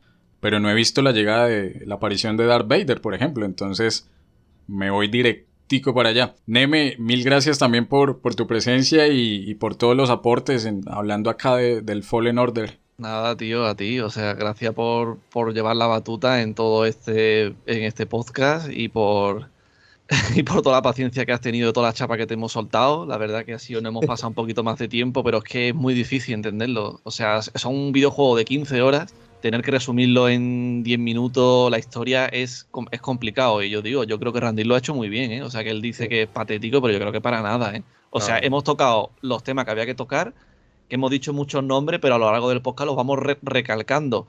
Si os quedáis con, con las dudas, pues lo buscáis por internet, pero que es que no hay, tampoco es que sea ahora una historia de 20 personajes. Tienes a Cal, tienes a la maestra de Cal y. No pasa nada, ya, ya hemos no, no, te preocupes. Ya, pero que que lo has explicado muy bien, Randy. La verdad es algo difícil porque no es, no es fácil todo, todo lo. Porque te ha saltado cosas, como es evidente, pero hoy a lo, a lo gordo, que básicamente era explicar que había una copia de la lista de los sensibles a la fuerza, que eso está guay, porque la Yocastanu siempre tenía fama de que la tía no se salía un ápice de, de su papel, que era una tía muy formal y al final tenía cuando Leno Córdoba iba con la visión esta que había tenido, que era la única que se apiadaba de él, como que le creía está un montón de guay, tío. Y yo creo que, que nos ha quedado muy buen, muy buen podcast y que también es muy importante hablar de videojuegos, tío. Es tan importante como hablar de un libro, como hablar de una serie. Es una, una parte más. Yo supongo que muchos de los que nos escucharán serán también jugadores como nosotros. Y además, como dice Cristian, si no te apetece jugar, te puedes ver la cinemática que está muy guay por, por YouTube. O si te apetece, pues te lo juegas en fácil, que el combate no es nada del otro mundo, solo por, por verte la historia por ti mismo. Y nada, yo creo que nos ha quedado un podcast muy, muy completito y hemos tocado todos los palos. Así que nada, que un placer haber estado aquí con vosotros como siempre. Que yo por mí estaría aquí hasta la una de la mañana. Y nada, y que ya nos veremos prontito en el siguiente podcast. Por supuesto, precisamente el siguiente podcast para que estén súper pendientes, eh, pues llega eh, el mes de mayo y no hay que ser tampoco, no hay que hacer muchas cuentas para saber cuándo va a estar saliendo el próximo episodio. Eh, el 4 de mayo, el día de Star Wars. Y se viene un mes bastante pesado en términos de la fragua, ¿no? Porque arranca la serie de Obi-Wan Kenobi, vuelven también los episodios semanales con todos los análisis de los seis capítulos, si no estoy mal, de esta serie limitada que sigue al famosísimo maestro Jedi Obi-Wan Kenobi. Por ahora nos despedimos de este análisis de Fallen Order, de Cal Kestis, de la segunda y la novena hermana invitándolos a que, pues, no sé, compartan el podcast, que saben que nos encuentran en, todas las plataformas habidas y por haber, eh, tanto en Europa como en Latinoamérica, de donde sea que nos estén escuchando, Spotify, iBots, en Deezer también, Apple Podcast, Google Podcast, estamos disponibles para que escuchen todo el contenido que hemos hecho de Star Wars aquí en la Fragua de Vescar y, cuidado que se vienen precuelas también, ¿eh? Cuidado. Y cuidado, sí, spoiler. Mi tema favorito. el asunto eh, aquí con el perdón de Jandro, pero, pero bueno, hay que despedir el episodio y que Frot Lady los acompañe.